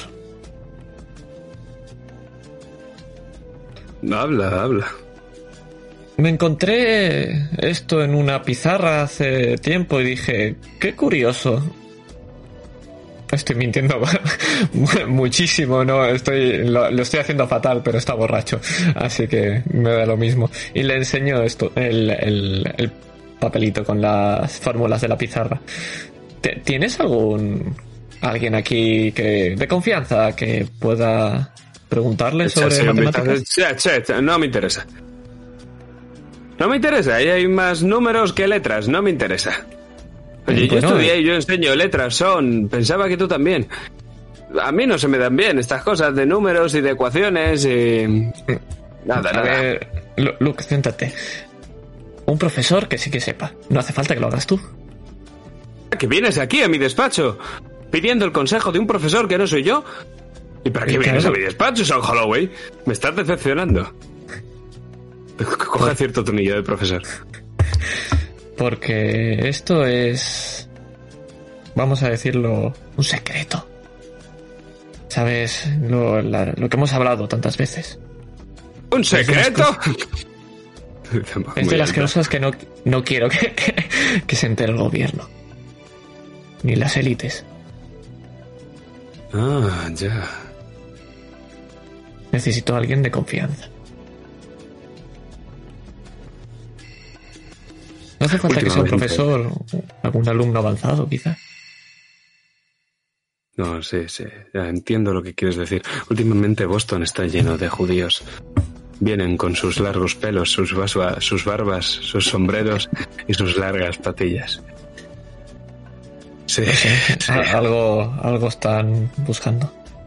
Todos saben que quien lleva un sombrero es judío, segurísimo. Sí, sí, lo sé, lo sé.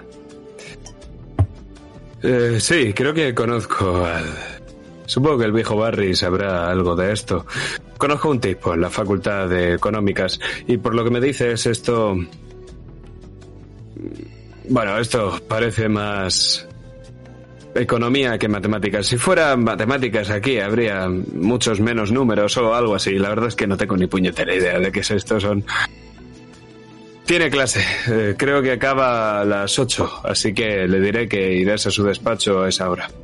Ya sabes que la universidad siempre está vacía, pero entonces los estudiantes tienen cosas mejores que hacer.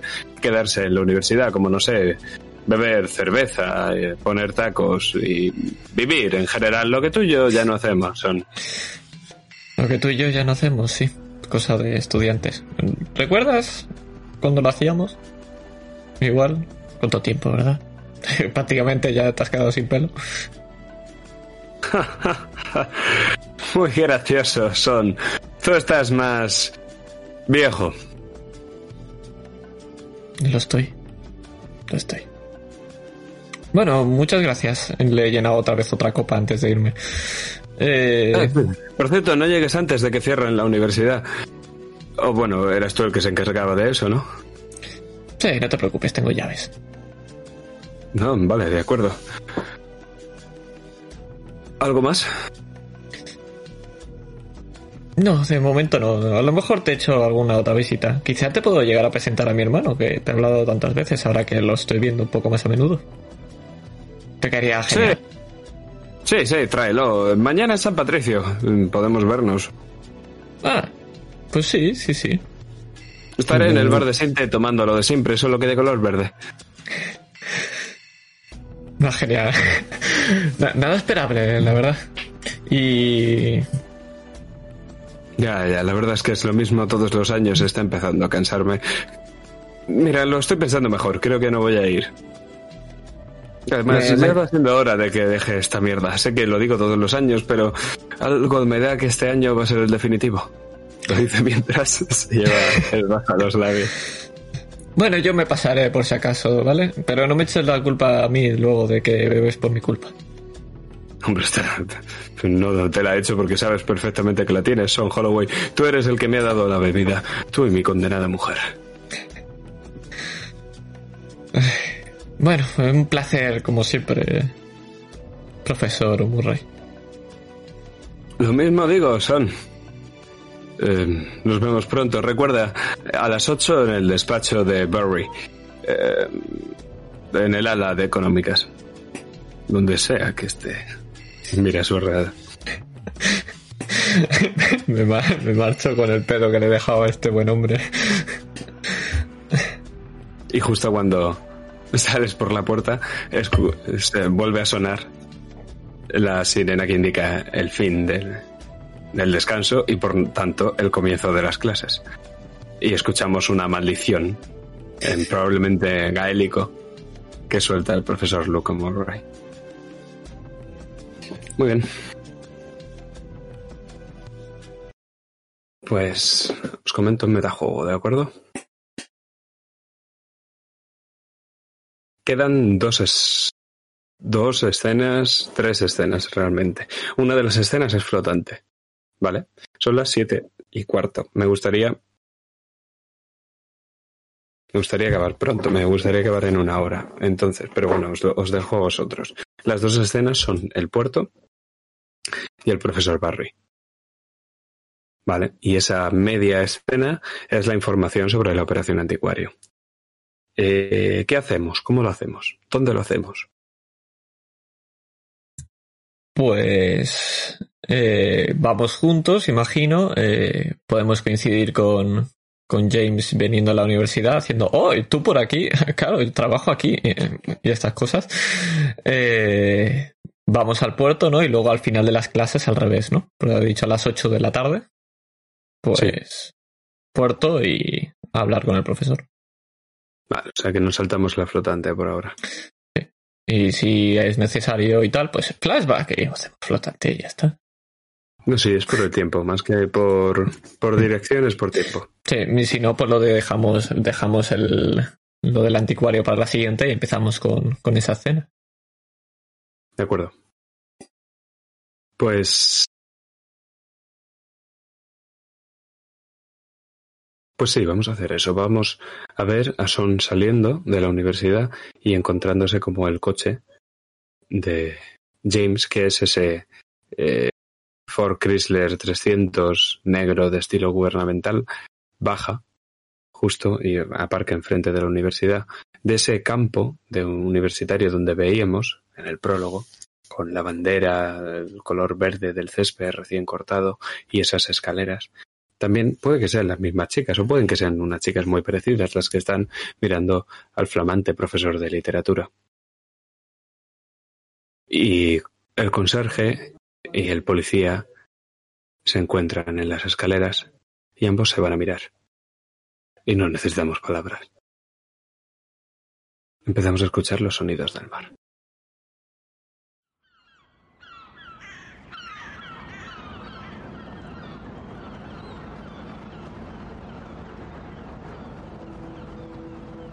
Y estáis en el coche, que ya ha aparcado.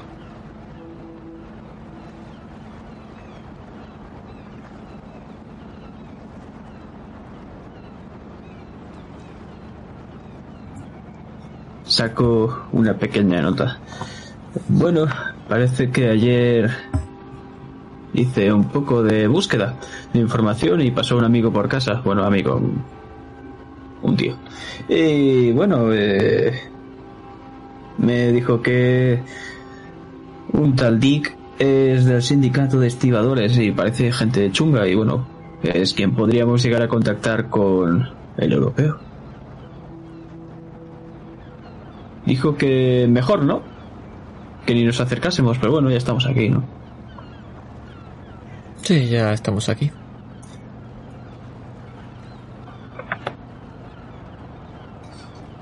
¿Estás seguro de esto? A lo mejor morimos, como el padrino. No sé, tú eres el policía, tú has hecho esto muchas veces. Bueno, a ver, iré a hablar con capos de la mafia, la verdad es que no. Pero algún coto tiro sí que tengo, eso sí. Bueno, entonces, ¿qué tenemos que perder, verdad?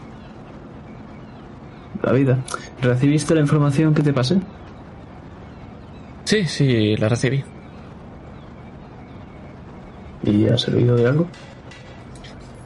Estoy en ello, quiero investigar un poco y hablar con un profesor, un contacto de matemáticas y ya que estamos preguntarle sobre esas becas.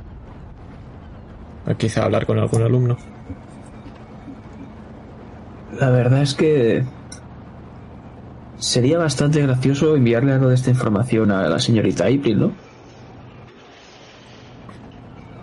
Sí.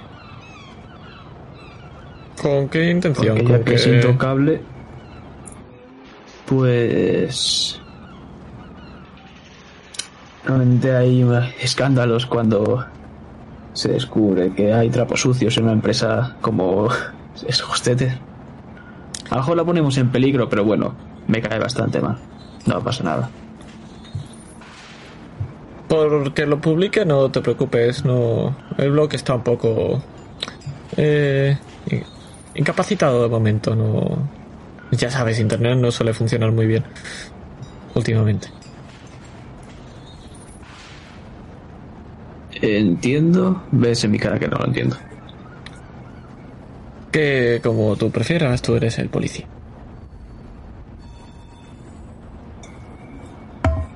No, eso se lo dirías tú. Yo no pienso hablar con esa mujer. Bueno, pues. Podríamos ir a buscar a ese tal Dick entonces. Vayamos.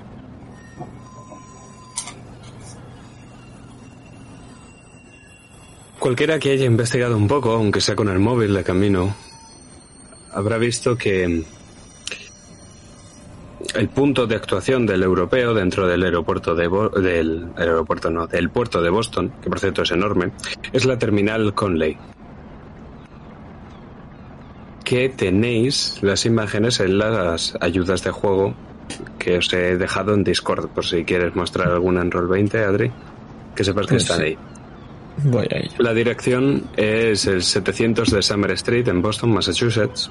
La terminal Conley es la antigua terminal de Castle Island. Es una terminal de instalación de contenedores única en el puerto de Boston y la única también con un servicio completo en Nueva Inglaterra, puesto que va a prestar sus servicios a las principales líneas de contenedores internacionales del mundo. Por sus muelles hay, el dato es real, pasan más de 2,3 millones de toneladas métricas de carga por año.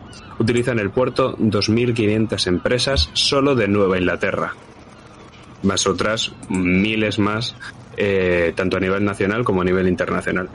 La instalación es capaz de manejar tanto buques eh, portacontenedores Panamá como post Panamá y cargueros de doble casco, de acuerdo a las medidas internacionales impulsadas por la Unión Europea debido al catástrofe del Prestige en 2002. Recordemos que estamos en 2008.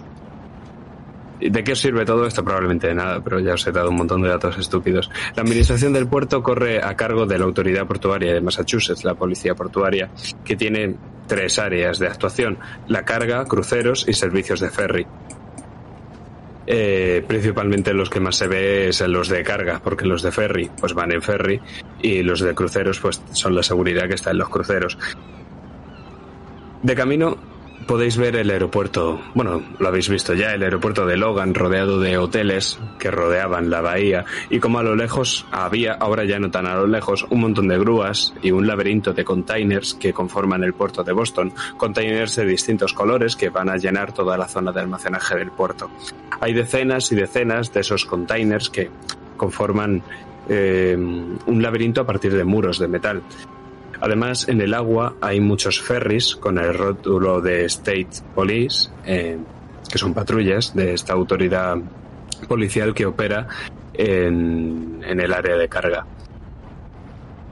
El puerto también está lleno de almacenes, que es donde habéis podido aparcar el coche. Los almacenes son enormes naves industriales vestidos de chapa metálica con carteles grandes carteles que tratan de llamar la atención. Al fin y al cabo, cada uno de estos almacenes es una empresa y la competitividad en el negocio de la mercancía portuaria es bastante fiera.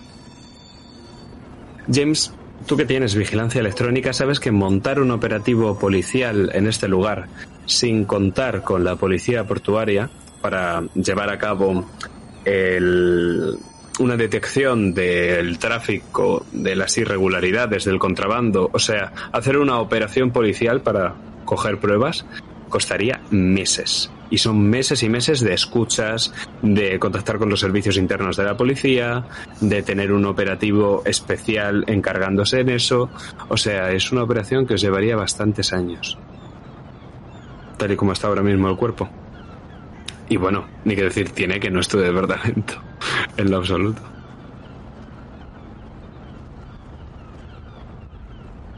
En primer lugar, habéis ido con el coche al sindicato, que debería estar en el, 300 en el 334 de Commercial Street, que es el edificio del sindicato de la Union Wharf.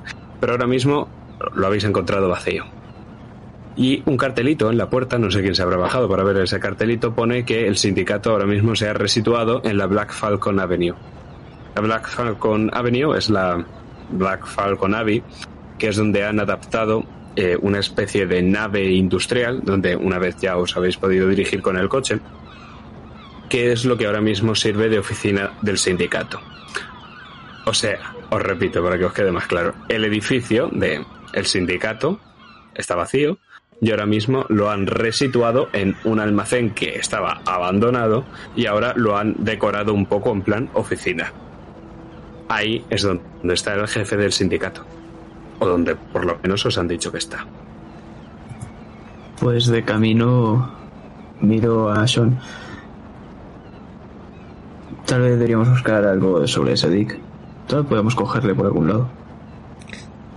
Sí, no solo eso, lo importante sería qué es lo que queremos de él. Es decir, eh, podemos investigar al europeo, pero nos interesa saber qué conexiones podrían llegar a haber con Marcus y además, quizá, no sé, tener aliados. ¿Cómo de mal se podría llevar? O, cuánto interés podrían haber por estos puertos porque una empresa tan grande caiga. No sé, no sé el policía, no sé cómo van las cosas. ¿Se puede negociar con eso? Bueno, sabiendo que Hostetter parece que ha intentado joder un poco el mercado en Estados Unidos, tal vez eso le afecte al europeo. No sé, quizá quitárselo, quitárselo del medio le interesa. Pero mejor saber qué relación hay, no vayamos a proponerle quitarse, quitarle del medio siendo un aliado suyo. El Cierto. que con pies de plomo. Mm, Han visto las pelis de mafiosos, ¿verdad? Sí, el chaval de ayer me lo recordó.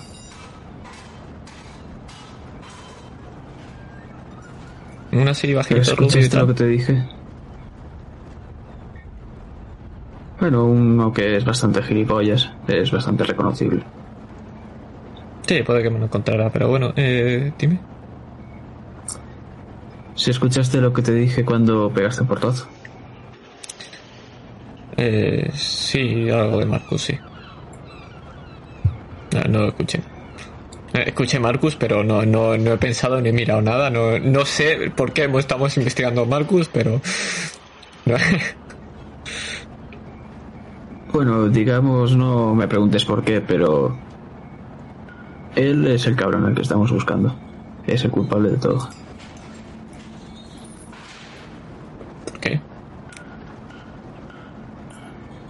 Te he dicho que no lo preguntes. Vale, me fío de ti.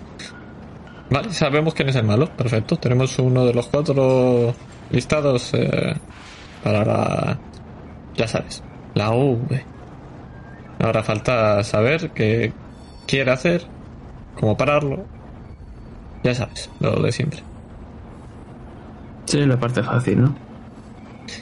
Sí, la parte fácil. Normalmente lo difícil es saber quién es. No es la primera que hemos tenido, oye. Un buen principio. Pues nos disponemos a buscar algo de información sobre el jefe. Antes de llegar hasta ahí. El jefe, el tal Dick, es Dick Puffer. Es un antiguo inmigrante eslovaco que lleva 30 años al frente del sindicato. Sindicato de estibadores, como bien te dijo Ryan con sus palabras, es un grupo de presión bastante importante en la política local de Boston. Porque cuando los estibadores dejan de hacer su puto trabajo en el puerto, el puerto se para. Y que el puerto se pare significa que las mercancías, la mayor parte de las mercancías se para. Para que hagáis una comparativa, es como cuando hay una huelga de camioneros. O sea, solo que peor porque se empiezan a atascar en el puerto todos los barcos que no pueden desembarcar. O sea que verdaderamente paran la ciudad. A base de huelgas y huelgas y más huelgas, pues han conseguido bastantes, bastantes ventajas en la política local, principalmente que se les suba el sueldo. Y este señor, el tal Dick, eh, está muy metido dentro de esta política laboral, podemos decir. Y luego ya, pues lo típico, mujer, dos hijos, se pasan el día en el bar. No hay mucha información pública de este hombre.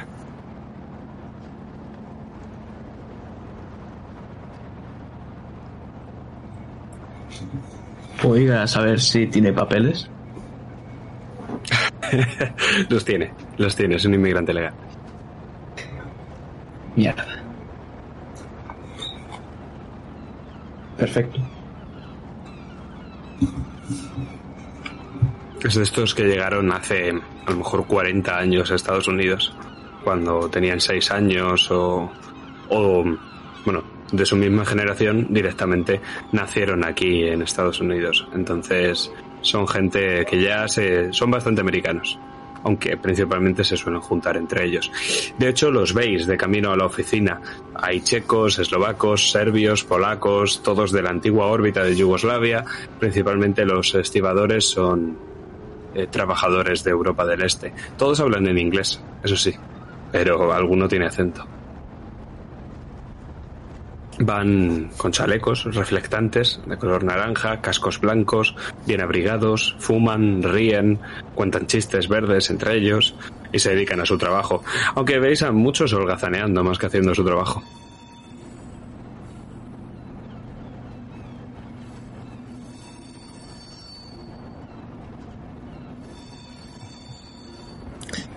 Pues me Cargo político. a uno de estos. Vale, te acercas a un hombre que justo ahora mismo está ajustándose el, car el casco, es bastante orondo y enseguida eh, ve que te acercas y te ignora, va a pedirle fuego a, a uno. En cuanto le dan fuego, se acerca hacia ti. ¿Qué? Buenas rosas. Gracias. Lo necesitaba. Eh, estoy buscando a tu jefe, bueno, al jefe del sindicato, digamos. Un tal Dick. Está por aquí.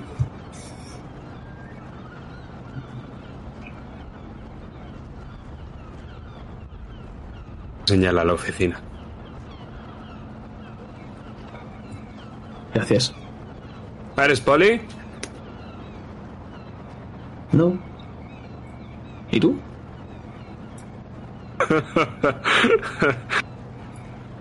Que sí soy Poli. Se va con Bueno, que vaya bien. que podrían ser clones suyos. Y os miran. Ellos no se ríen. Y en cuanto ya les deis la espalda, las sonrisas desaparecen de todos los rostros. Y miran preocupados como la puerta de la oficina se cierra.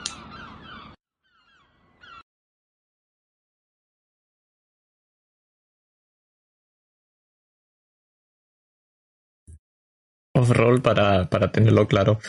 Eh, eh, eh, ¿A qué nos dedicamos? ¿Qué somos? Y estas, estos rollos antes de que nos peguen un tiro. Yo voto por el tirado del tema de contabilidad y pillarlo por ahí. Que tenemos contratos en la universidad, tal, y nos interesa vender esta información a alguien, el tema de, de la empresa, y que nos queremos cargar a la empresa de alguna manera. No, sé- no sé qué te parece. Vale. Tirarlo por ahí, pero primero saber si son aliados o no de la empresa. Y vender esa información a cambio de decir, "Oh, nosotros no decimos nada de esto y vendemos la información. Si son aliados, jodidos. Si no, vendemos la información y, y nos lo ponemos a, a nuestro favor. Vale. Va a salir fatal esto. Adelante, go es.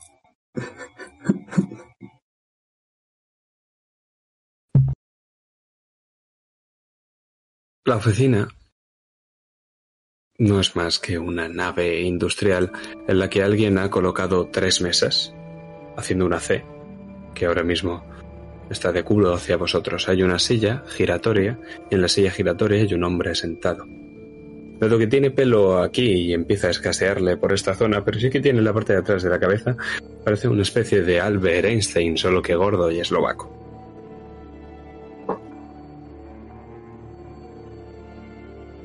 Esos escritorios que han colocado encima de la mesa todos tienen cajones y hay también toneladas de papel encima de la mesa que por cierto está bastante ordenado. El hombre os mira por encima de esa montaña de papeles. Tiene una plaquita. Pone Dick Pfeffer, jefe de sindicato. Y conforme habéis entrado, habéis visto que en varias, en la pared interior de esta nave industrial que hace de oficina, hay varios carteles con bota a Dick. Lo mejor para el sindicato. Parece que están de campaña. Aunque no habéis visto carteles fuera, solo aquí dentro.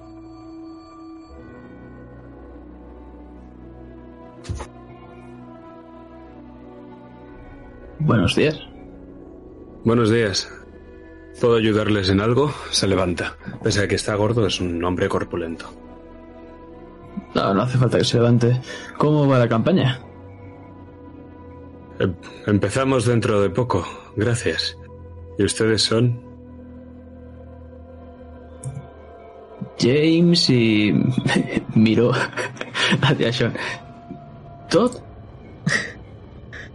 Sí, Todd. Todd Dylan. Ya. ¿Cómo vais vestidos? Yo con la ropa informal que he ido a la universidad, unos tejanos, una chaqueta de, de cuero ah, de, de color clarito y una camisa blanca. Ok. Yo, como ayer, la camisa blanca un poco desabrochada y con una corbata que está bastante aflojada. Ok. Pues es como vienen ahora. Los policías de la oficina. ¿No pareciendo policías?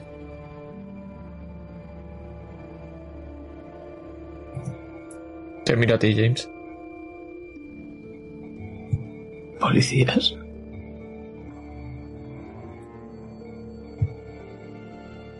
¿Qué coño sois? No, ¿quién coño sois? ¿Qué hacéis aquí? ¿Qué queréis? Bueno, que íbamos a hacer unas preguntas.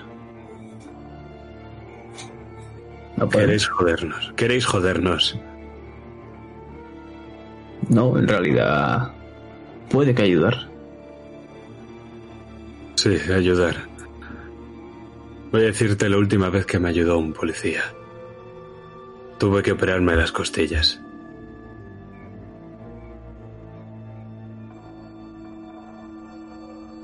Bueno, Ya por lo que tengo entendido, ya no va a haber problemas con policías, ¿no?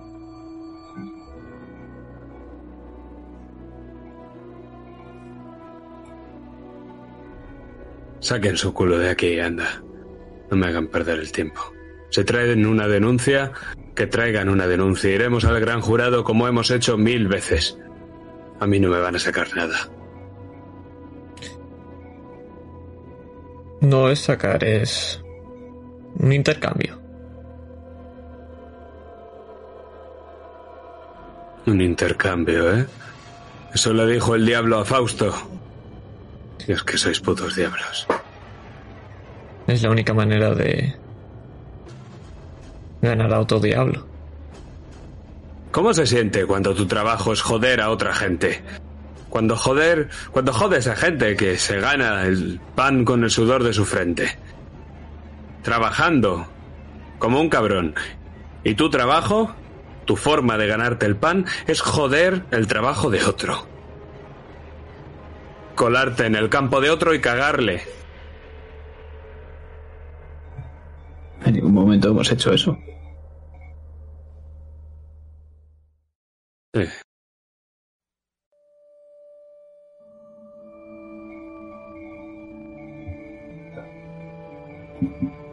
Me acerco un poco. Mi trabajo es limpiar la mierda de los demás. Un trabajo que nadie valora. Y lo haces lo mejor que puedes. Intentas que todo el mundo sea feliz, que esté contento. Y sabes que podrías hacerlo más y mejor que muchos otros. Pero aquí sigues limpiando la mierda de los demás. Sé lo que dices. No soy policía. Venga por esto. Y le, ¿qué coño Le pongo la fórmula que tenía escrita. ¿Entiende de economía?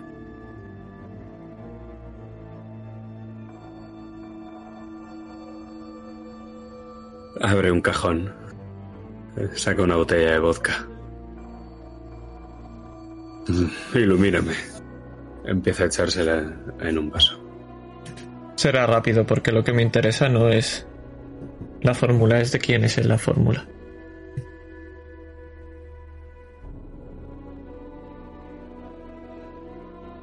Si supiera de economía, ¿se cree que estaría aquí? Lo que quiero es derrotar a un titán y para eso necesitas otro.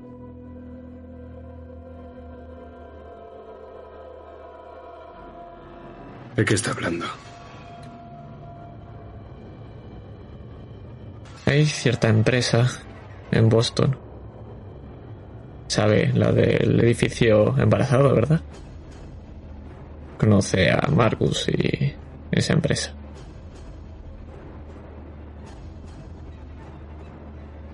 Ya, ya veo lo que quieren.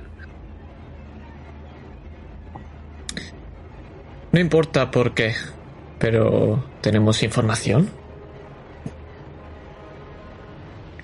Lo que quiero es ayuda para que ese Marcus deje de tener el control que tiene. Yo lo que quiero es que se quiten los cinturones y que se levanten la camisa.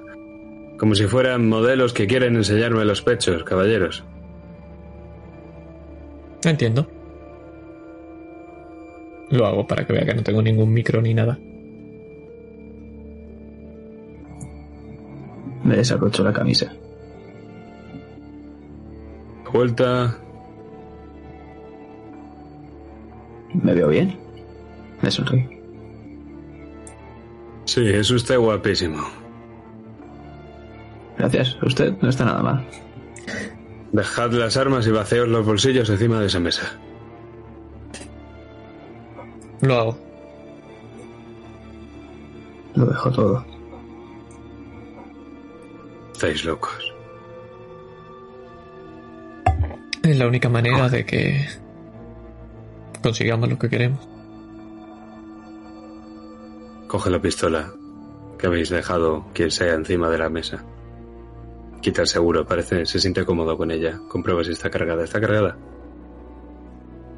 Si es la mía, no. Sí. Mía sí. James. Estáis locos. No sabéis dónde os habéis metido, ¿verdad? En la boca del lobo. Justamente. Sabéis, aquí el puerto está muy cerca. Habéis venido aquí, os habéis vaciado los bolsillos como nenas.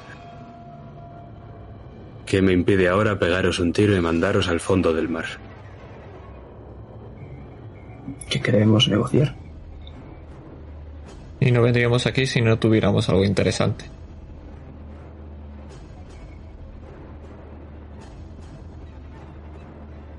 Yo no soy un hombre de negocios.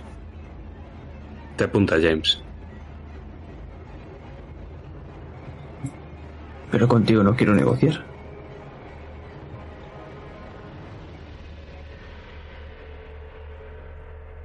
Habéis Ya venido entiendo. por él. A por Solo otro queremos titán. hablar con él.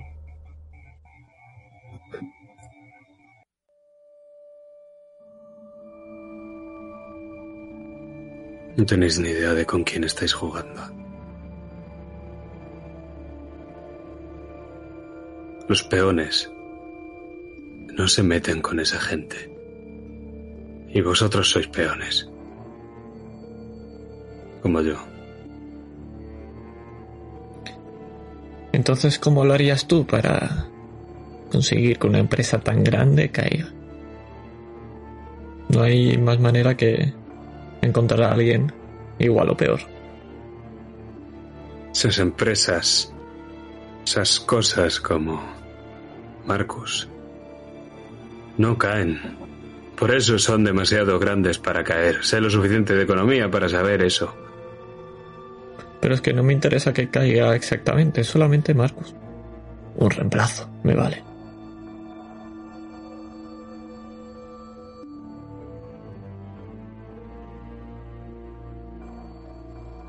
Si estás hablando de Michael, Tienes que saber que él es la empresa.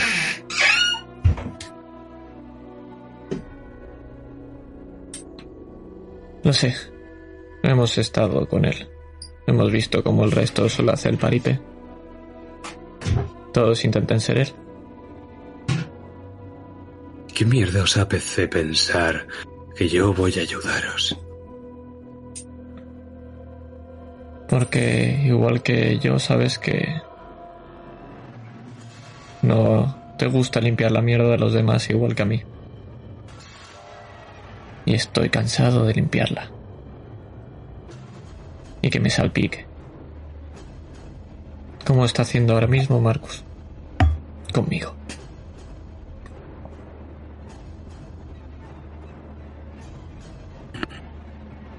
Deja el pistola encima de la mesa. Se echa las manos a la cara.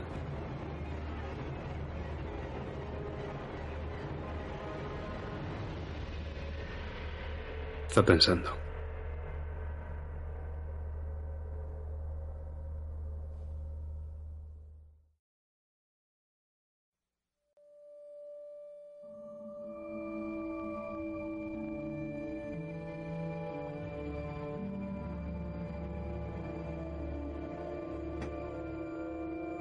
No puedo. No puedo, yo solo soy el que está en medio. No puedo hacer caer a uno de los eslabones y pensar que el otro va a seguir unido a mí después de eso.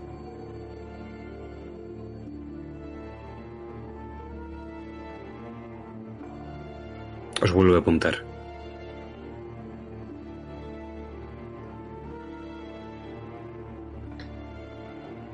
Ocurre algo. Que es que... Algo me dice que... Marcus va a traer más problemas de lo que piensa. No puedo dar más información, entiéndeme. Si lo suelto aquí ahora todo, mi vida corre peligro, pero... Amigo, tu vida corre peligro ahora mismo. Te apunta, su dedo está en el gatillo. Y muerto, sí que no vas a poder. En el mismo bando. Yo creo que no. Podemos ser beneficiados todos. No veo cómo ahora mismo. Parece que estáis metiendo las narices donde no las tenéis que meter. Todo el mundo necesita un beneficio, ¿sabes? ¿Qué os pensáis? ¿Que el sueldo de un estibador da para pagar un alquiler en Boston? Es la mejor ciudad del mundo y la más puto cara. Todo el mundo necesita un mínimo extra. Todo el mundo necesita ganarse la vida de formas que no le gustan y que cuando llega a casa le gustaría quitárselas. Le gustaría no haber hecho nunca todas esas cosas que uno tiene que hacer para vivir y para que vivan sus hombres. ¿Pensáis que me gusta mi trabajo? ¿Os pensáis que me gusta que mi cara esté en esos carteles? Ir a jurados, hablar con jueces. ¿Os pensáis que me gusta hablar con el puto Michael Marrón? No. Entonces haces lo mismo que nosotros. Entonces hacer lo mejor posible. Aunque no te guste. Por los tuyos. No, no. Ya os lo he dicho, vosotros os ganáis la vida cagando en mi campo. Yo me gano la vida comiéndome la mierda. Esto es supervivencia. Sois vosotros o yo.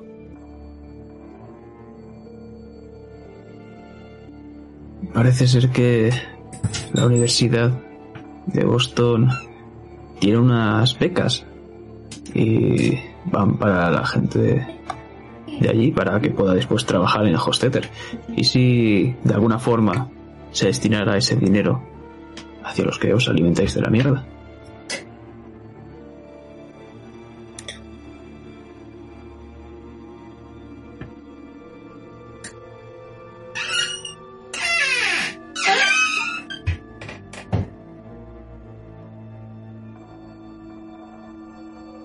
Es un plan de contingencia, como un plan de pensiones o algo así. Por ejemplo.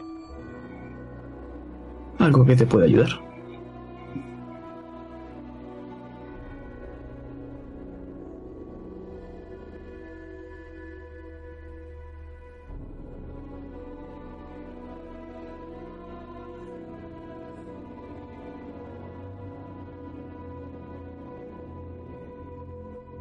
¿Y qué pasa con el europeo?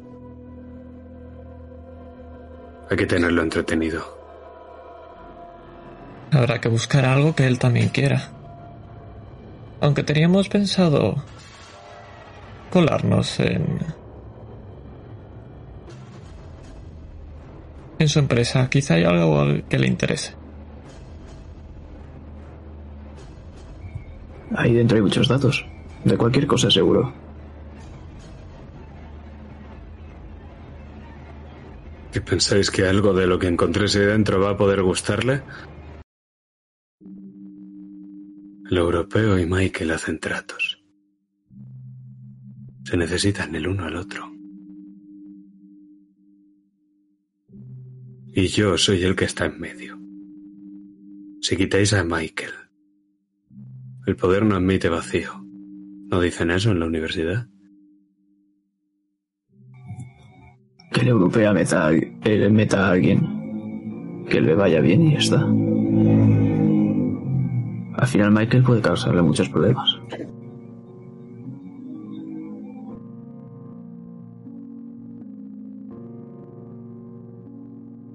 Poca idea que tenéis. Llegáis dando palos de ciego. Hablar con alguien que ni siquiera sabéis quién es. Que debería pegaros un tiro solo por gilipollas.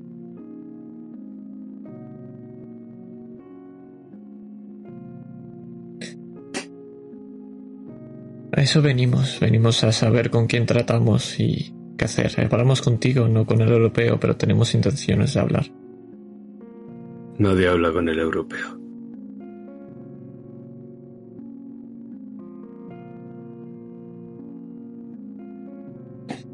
Entonces con el intermediario que haya que hablar. Yo soy ese intermedio. Y aquí estamos. Escuchad, hasta ahora he mantenido a ese cabrón entre bambalinas. No tenéis ni idea de lo que es. Lo he tenido oculto, sin salir a la pista de baile. Estaba contento con los tratos que yo le conseguía, con lo que yo le daba, con el dinero que recibía. Pero si yo desaparezco, o si Michael desaparece y el europeo sale a bailar a la pista, os digo que no hay cabrón que pueda seguirle el ritmo.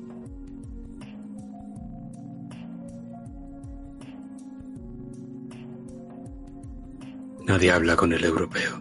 Hacedme caso. ¿Qué es el europeo entonces? No tengo ni puta idea. Pero mirar hacia el puerto es lo último que tenéis que hacer. Si queréis que Marrón caiga, si queréis hacer caer a ese cabrón, tenéis que darle en lo que duele. Si no podéis ser tan poderosos como él, tenéis que quitarle a él el poder que tiene. Y un cabrón como Michael Marrón no llega al punto donde está y no se libra de las que se libra sin tener amigos. Amigos en los puestos de poder que pueden hacer la vista gorda cuando la caga.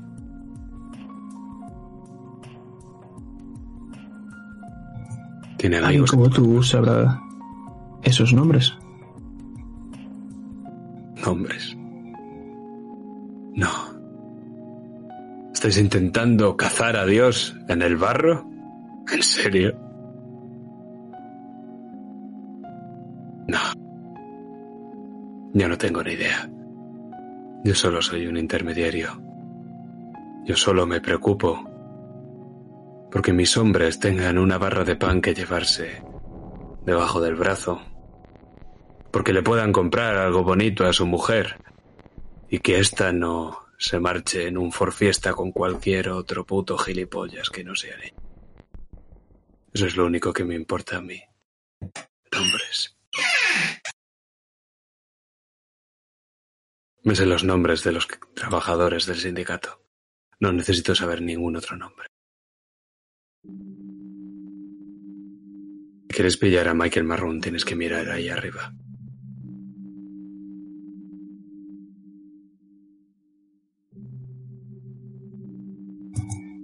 Te miro, Sean. Entonces habrá que empezar por ahí arriba. Aunque me preocupa lo que dices, que si cae Michael, el equilibrio se tambalea.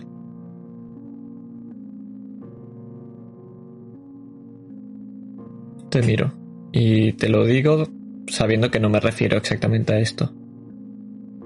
No se puede romper. Y sabes que me refiero a a la membrana con el equilibrio. Sabes que hay que evitar desestabilizar las cosas.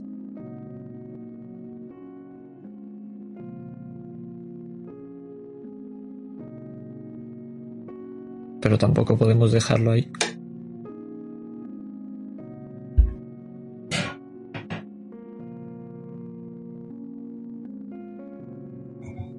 Solo una cosa más. Sabemos que Michael está en cosas turbias. No quiero que me digas lo que hace, solamente si quiere hacer más de lo que está haciendo. Por favor, eh, quiero saber si va a asesinar más veces o no.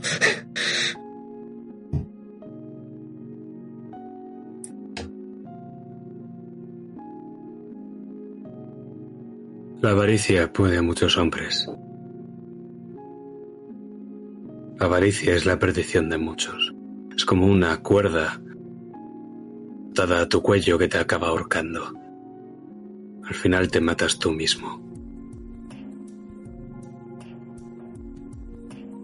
Y la avaricia es inherente al ser humano. Habrá más.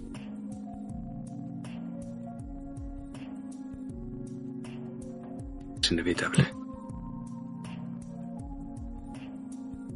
Asiento.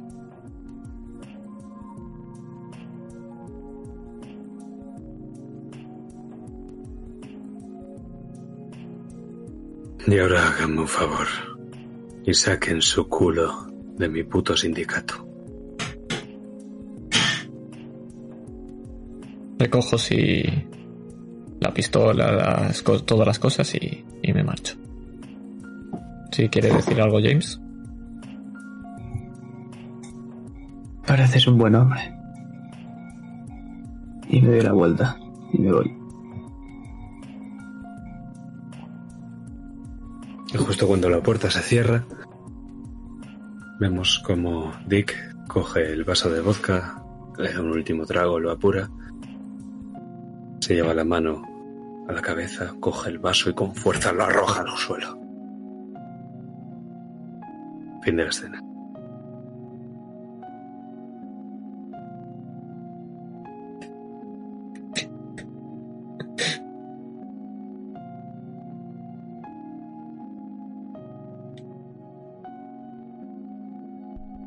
¿Me queréis una escena intermedia o nos vamos directamente con el profesor Perry?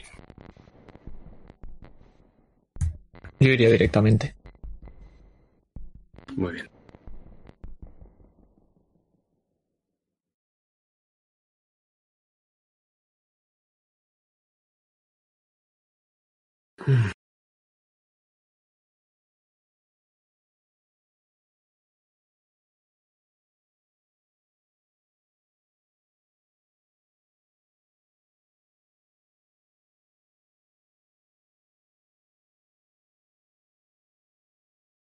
Necesito dos minutos para ir al baño. Pueden ustedes hablar mientras tanto.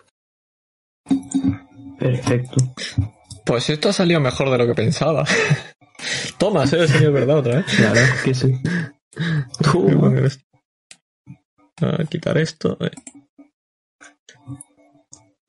Pues ala, ahora simplemente a, a- a pillar contactos arriba y, y- y que no nos hagan casito porque somos basura. Sí, la verdad que sí. Está bien Eh, yo de- tengo- No, que yo tengo el plan de infiltración ya hechísimo. Tienes, te, va- te dan beca de alumno para meterte dentro, te metes dentro, robas todo y te vas. Yo me imaginaba como los técnicos en plan, venimos a ver qué le pasa al wifi. Verá, verá, está bien, verá, está bien. Uy, me molesta esto. O, o coger a un alumno estúpido y decir, tú vas a hacer esto. y, y que coja y que robe todo y, y- y lo petamos. Nos llevamos a un parainformático. Y algo me dice que, que es un es un esoterrorista super bestial europeo, pero super bestia algo. Tiene pinta también, sí. Tiene, tiene toda la pinta. Tiene toda Me hace pinta. gracia que tengamos que cazar al señor Michael, pero si lo hacemos, todo se va a ir a la mierda seguramente. Bien. Bueno, ya tengo contestada quién, es y, y si va a volver a matar. Ahora me falta el por qué y, y y detenerlo. y, y dar motivos para detenerlo. Y ahora hay ¿Cómo que hacer un perfil. otra vez la, la waifu del FBI? Madre mía. Y hay que hacer un perfil porque va a volver a ocurrir. Sí, hay que hablar con, con la del FBI. Y decirle, tú, va a pasar otra vez, hazme casito. Momento retraso. Vol- volver a hablar con la señora Nancy. decirle, ojo, va a matar otra vez. Está- Estate atenta, que esto, que esto vuelve. Hay Después que de la un sesión, cuando esté subida a YouTube, os la revéis. Porque aquí ha habido cosas. Me imagino que sí. Muy bien, pues ha hecho de noche y son las 8, ¿vale? Vamos a retomar y que si queréis os doy o no, ¿dónde estamos? No, ya, ya os los daré. Unos datos sobre la Universidad de Boston. Entonces, ahora mismo no nos interesa. Ahora mismo volvemos a estar en un despacho de universidad con el profesor Berry. El profesor Berry es un hombre cincuentón. Ya está bastante viejo, de cabello cano. Es un erudito en su campo, tal y como muestran los numerosos premios que tiene colocados por la habitación, y podremos decir también que es un hombre algo ingenuo. Es muy simpático. En cuanto habéis entrado y habéis dicho que conocéis a O'Murray, eh, os ha dado la mano, os ha ofrecido una silla, os ha ofrecido algo de beber, os ha lamentado por no tener algo de comer y ahora estáis allí con él sentados. ¿Cómo su despacho? Pues será muy parecido al de Omurre, pero lo vemos con bastante más galardones y no tiene tantos libros. Eh, tiene un par de archivadores en vez de estanterías. Y es bastante más limpio. Y obviamente no tiene whisky. Tiene también muchas fotografías, tanto de paisajes como de personas, y sale él ya en fotografías en blanco y negro estrechando la mano a gente muy importante, pero que ya lleva varios años muerta. Entonces, amigo, ¿qué era lo que le interesaba exactamente? ¿Y quiénes eran ustedes?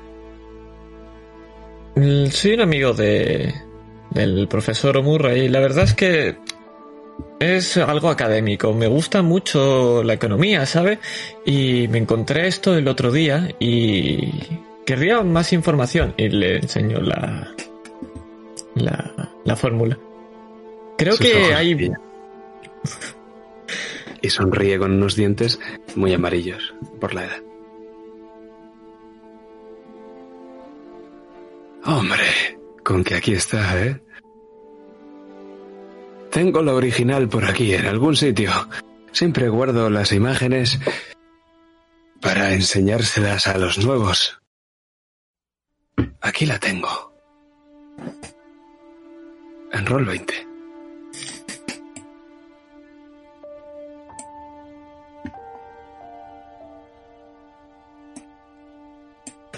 Qué tiempos, ¿eh? Mira qué joven estaba Michael entonces.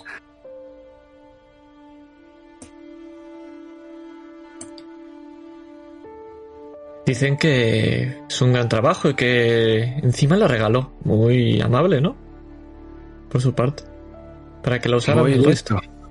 Muy listo. Su fórmula no habría servido de nada si no la tuviera todas las empresas posibles. Pero ese joven era lo siguiente a listo. Los tres lo eran. El club de Midas son los tres mejores alumnos que jamás he tenido. ¿Los tres? Sí, claro. Arthur, Michael y Raguram, el chaval indio. ¿No los conoce? No, se dedican a lo mismo. ¿Trabajan con no, No, claro que no. Hace ya muchos años de esto, no sé, han pasado más de 20 años. Yo... Bueno, ha pasado tanto tiempo. Yo sé, daba bolsa y comportamiento de mercados, la misma asignatura que enseño a día de hoy. Y fue finales de los 90 cuando... o a mediados. Las fechas me bailan en la cabeza, lo siento. Pero los tres se hicieron amigos. Michael Marrone, Arthur Milk, James Raguram. Bueno, no se llamaba James, pero nadie era capaz de pronunciar su nombre indio. Ya sabe. Y luego los buenos que son en matemáticas. Pues Raguram lo era en predicción de mercados. Fundaron un club los tres. Se llamaban los frikis de las finanzas, el club de Midas, aunque algunos los llamaban el club de Wall Street. Y esto es Boston. Imagino que todo lo que tocaran lo convertían en oro entonces. Claro que sí. Y eran tres minas de oro ellos también. Lo que más les interesaba era la investigación de mercados, el prever lo que iban a hacer la oferta y la demanda, las crisis y las burbujas. O sea, lo que ha fascinado a los economistas desde la crisis de las amapolas en el siglo XVIII. Y mira que en los previos Nobel en economía se ponían de acuerdo. Ellos mismos diferían siempre. Y ahí es donde destacaba Raguram. Él era el más astuto de todos. Él sabía, conocía a los mercados y lo que iban a hacer las personas, los podía prever como nadie. Donde Michael era bueno con las fórmulas, Raguram era bueno con... bueno, metiéndose en la cabeza de la gente. Al final, economía, por muchos números que usemos para disfrazarlo, es algo puramente psicológico, ¿sabe? Lo dice como si ya no lo fuera, en pasado. No. No, no, la economía lo sigue siendo. No, me, me refiero a, a, James, al indio. Oh, hace mucho tiempo que no lo, lo veo ni escucho hablar de él. Hace, no sé, hace muchos años que lo contrató la Universidad de Chicago y supongo que le irán bien las clases ahí.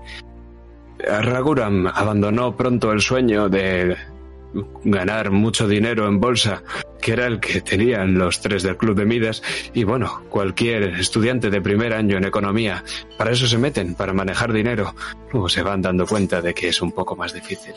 A Raguram el mundo universitario le llamó desde el principio, igual que a Milk le llamó el, de, el MIT, el Instituto de Massachusetts de Informática y bueno, él era, él era el de picar código, ¿sabe? Al fin y al cabo siempre hace falta esa clase de gente. Eran muy distintos los tres, pero tenían los mismos sueños. Y se complementaban. No sabe lo brillantes que eran los tres juntos.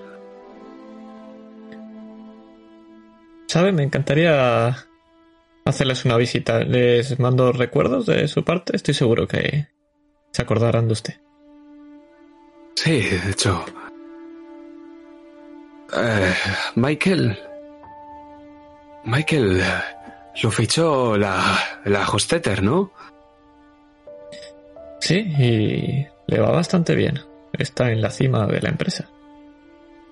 Cuánto me alegro por ese chaval. Todos abandonaron el sueño, pero Michael no. Michael no paraba de estudiar día y noche. Leyendo y leyendo, haciendo cálculos y cálculos, hasta que al final tuvo la fórmula. Esa de ahí. En la pizarra del aula de matemáticas. Todos nos quedamos. Casi hicimos un altar ahí alrededor. Michael estaba temblando cuando acabó. Nos llamó a todos. Nos dijo que lo que había descubierto era alucinante. Y vaya si lo era. Pronto estaban los ojeadores de todas las empresas haciendo cola. Todos querían la fórmula de Michael. Todos estaban ofreciendo un precio. Pero todo esto ya lo conté hace poco. Me bailan las fechas, pero eso hace unos meses que vino el Wall Street. Sí, el Wall Street Journal. Vino aquí a recabar la misma historia. ¿Son periodistas ustedes también? No, simplemente, como lo he dicho, es información puramente académica. Es más, me encantaría incluso escribir algún blog sobre él y tal. Me, ¿Sabe la universidad beca para poder ir a esa empresa? Creo, ¿habría alguna manera yo de hablar o conseguir algún permiso para documentarme mejor? No hace falta una beca, solamente ir un día. No, no hay mucho más allá. No es una beca de la universidad. La proporciona la propia empresa. Hay convenios bilaterales. Pasa con muchas firmas. Hablan con la universidad. La universidad les proporciona un expediente de nombres. Hay algunos ojeadores. Se hacen pasar por estudiantes o por profesores asociados.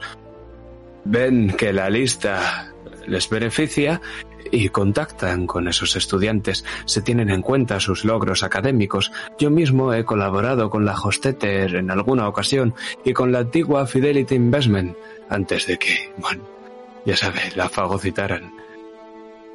El mundo cambia.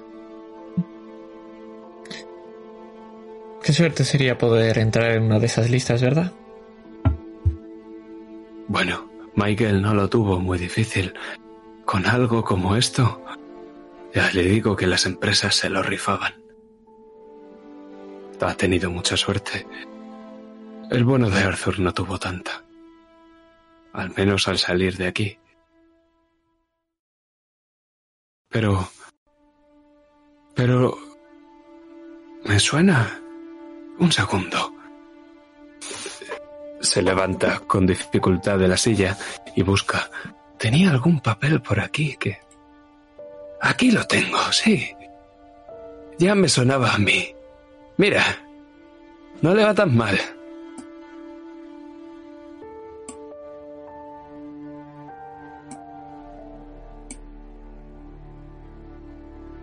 El bueno de Michael cuida de sus amigos, incluso ella arriba.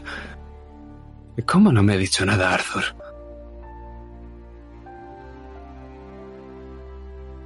Una genial noticia. Me ha dado la cara de James que, que no es una genial noticia, pero nos queda otro. Tengo Deberían, curiosidad. Dime, dime, hijo. ¿De dónde proviene Michael? ¿Alguien con, con tanta inteligencia debe provenir de una familia magistral, no? No, no creas. Tanto él como Raguram eran de una clase media aquí en Boston. Arthur sí que venía de una familia de bien. Pero no, no ellos. No recuerdo mucho su vida hasta que llegaron a la universidad, pero no, ni de lejos eran los más acaudalados de aquí. Esos se van a Harvard. ¿Y cómo era Michael? Michael.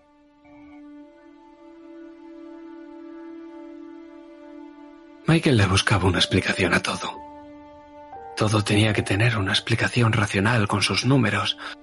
Y entendiendo esos números, él pensaba que podía... Como si pudiera... ¿Controlarlo todo? Sí. Sí, sí, supongo que esa es la palabra. Por eso se obsesionó con esa fórmula. Mira, Milk y Marrón tenían muchas ideas. La mayoría eran todas una locura. Marrón las tenía y Milk hacía todo lo posible con sus programitas para hacerla posible. Y luego Raguram llegaba, le reñía y les ponía un poco de cordura. Cuando al final me presentaban a mí el proyecto, ni siquiera yo tenía que reñirles. Raguran era como... bueno, como un padre para ellos, y mira que solo era un año mayor. Y un día los tres llegaron a mi despacho hablando de ese programa informático que habían diseñado. Raguram era verdaderamente entusiasta. Su interés era académico. Pero Michael... eh, No sé qué había en Michael. Era distinto. Era como si fuera a cumplir su sueño. Era ambición lo que había en sus ojos. Me presentaron un programa informático capaz de llevar a cabo operaciones bancarias de forma simultánea a alta escala. Solo necesitaban una fórmula matemática precisa y me preguntaron si sabía algo al respecto. Esa fórmula no existía. Claro que no. Además, les dije que necesitaban tener poder de mercado, o sea, unos fondos multimillonarios, y que para que el programa funcionara como era debido, hacía falta un clima concreto. ¿Saben algo de teoría de juegos? Algo, poquito. Bueno, pues sabrá que para que cierta cosa determinada se cumpla, en economía ha de darse cierta situación previa. Hay situaciones previas que condicionan a las personas para hacer algo. Si estás encerrado en una habitación, por muy encerrado que estés, las posibilidades que tienes son infinitas. En cambio, si hay una puerta en la habitación, es bastante probable que la cruces, ¿verdad? Así es. Bueno, pues para que esa fórmula se cumpliera y para que el programa sirviera para algo, solo tenía que haber una puerta y tenías que tener muchas ganas de cruzarla, ¿sabes? Eh, Traducido a la realidad, el clima debería ser próximo a la paranoia social, pero generalizada, algo imposible hoy en día.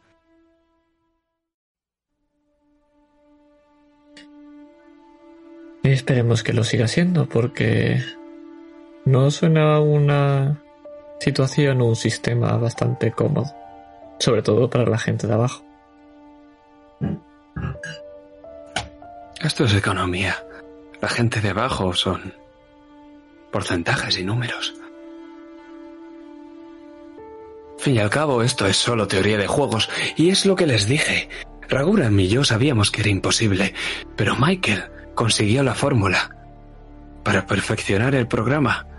Y aún así, ya les dije, sin unos fondos multimillonarios y sin una situación previa del mercado, nada. Pero a las empresas les gustó la fórmula, claro. Y Michael cumplió su sueño.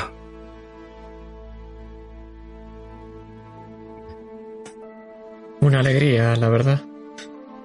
Muchas gracias, profesor. ¿Quieres preguntarle algo, James?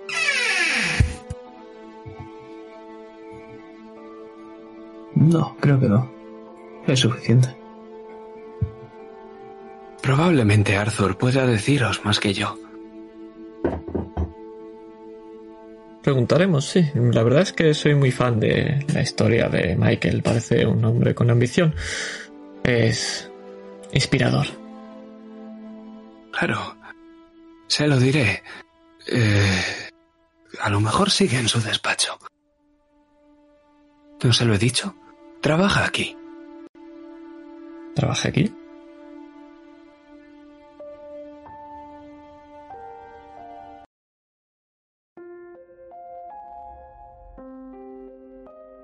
Y las luces se apagan. Alguien ha cortado el fluido eléctrico de la universidad.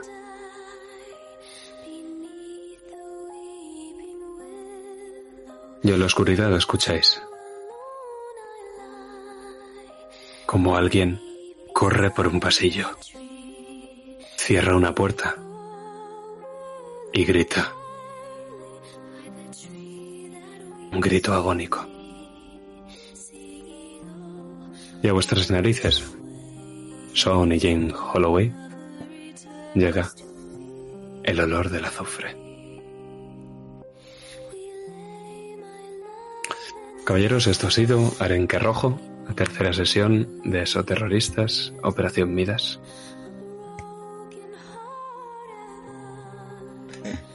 Un placer es decir, que en rol no vayáis ninguna universidad, lo digo por experiencia, siempre acaba mal. Y hasta la siguiente sesión.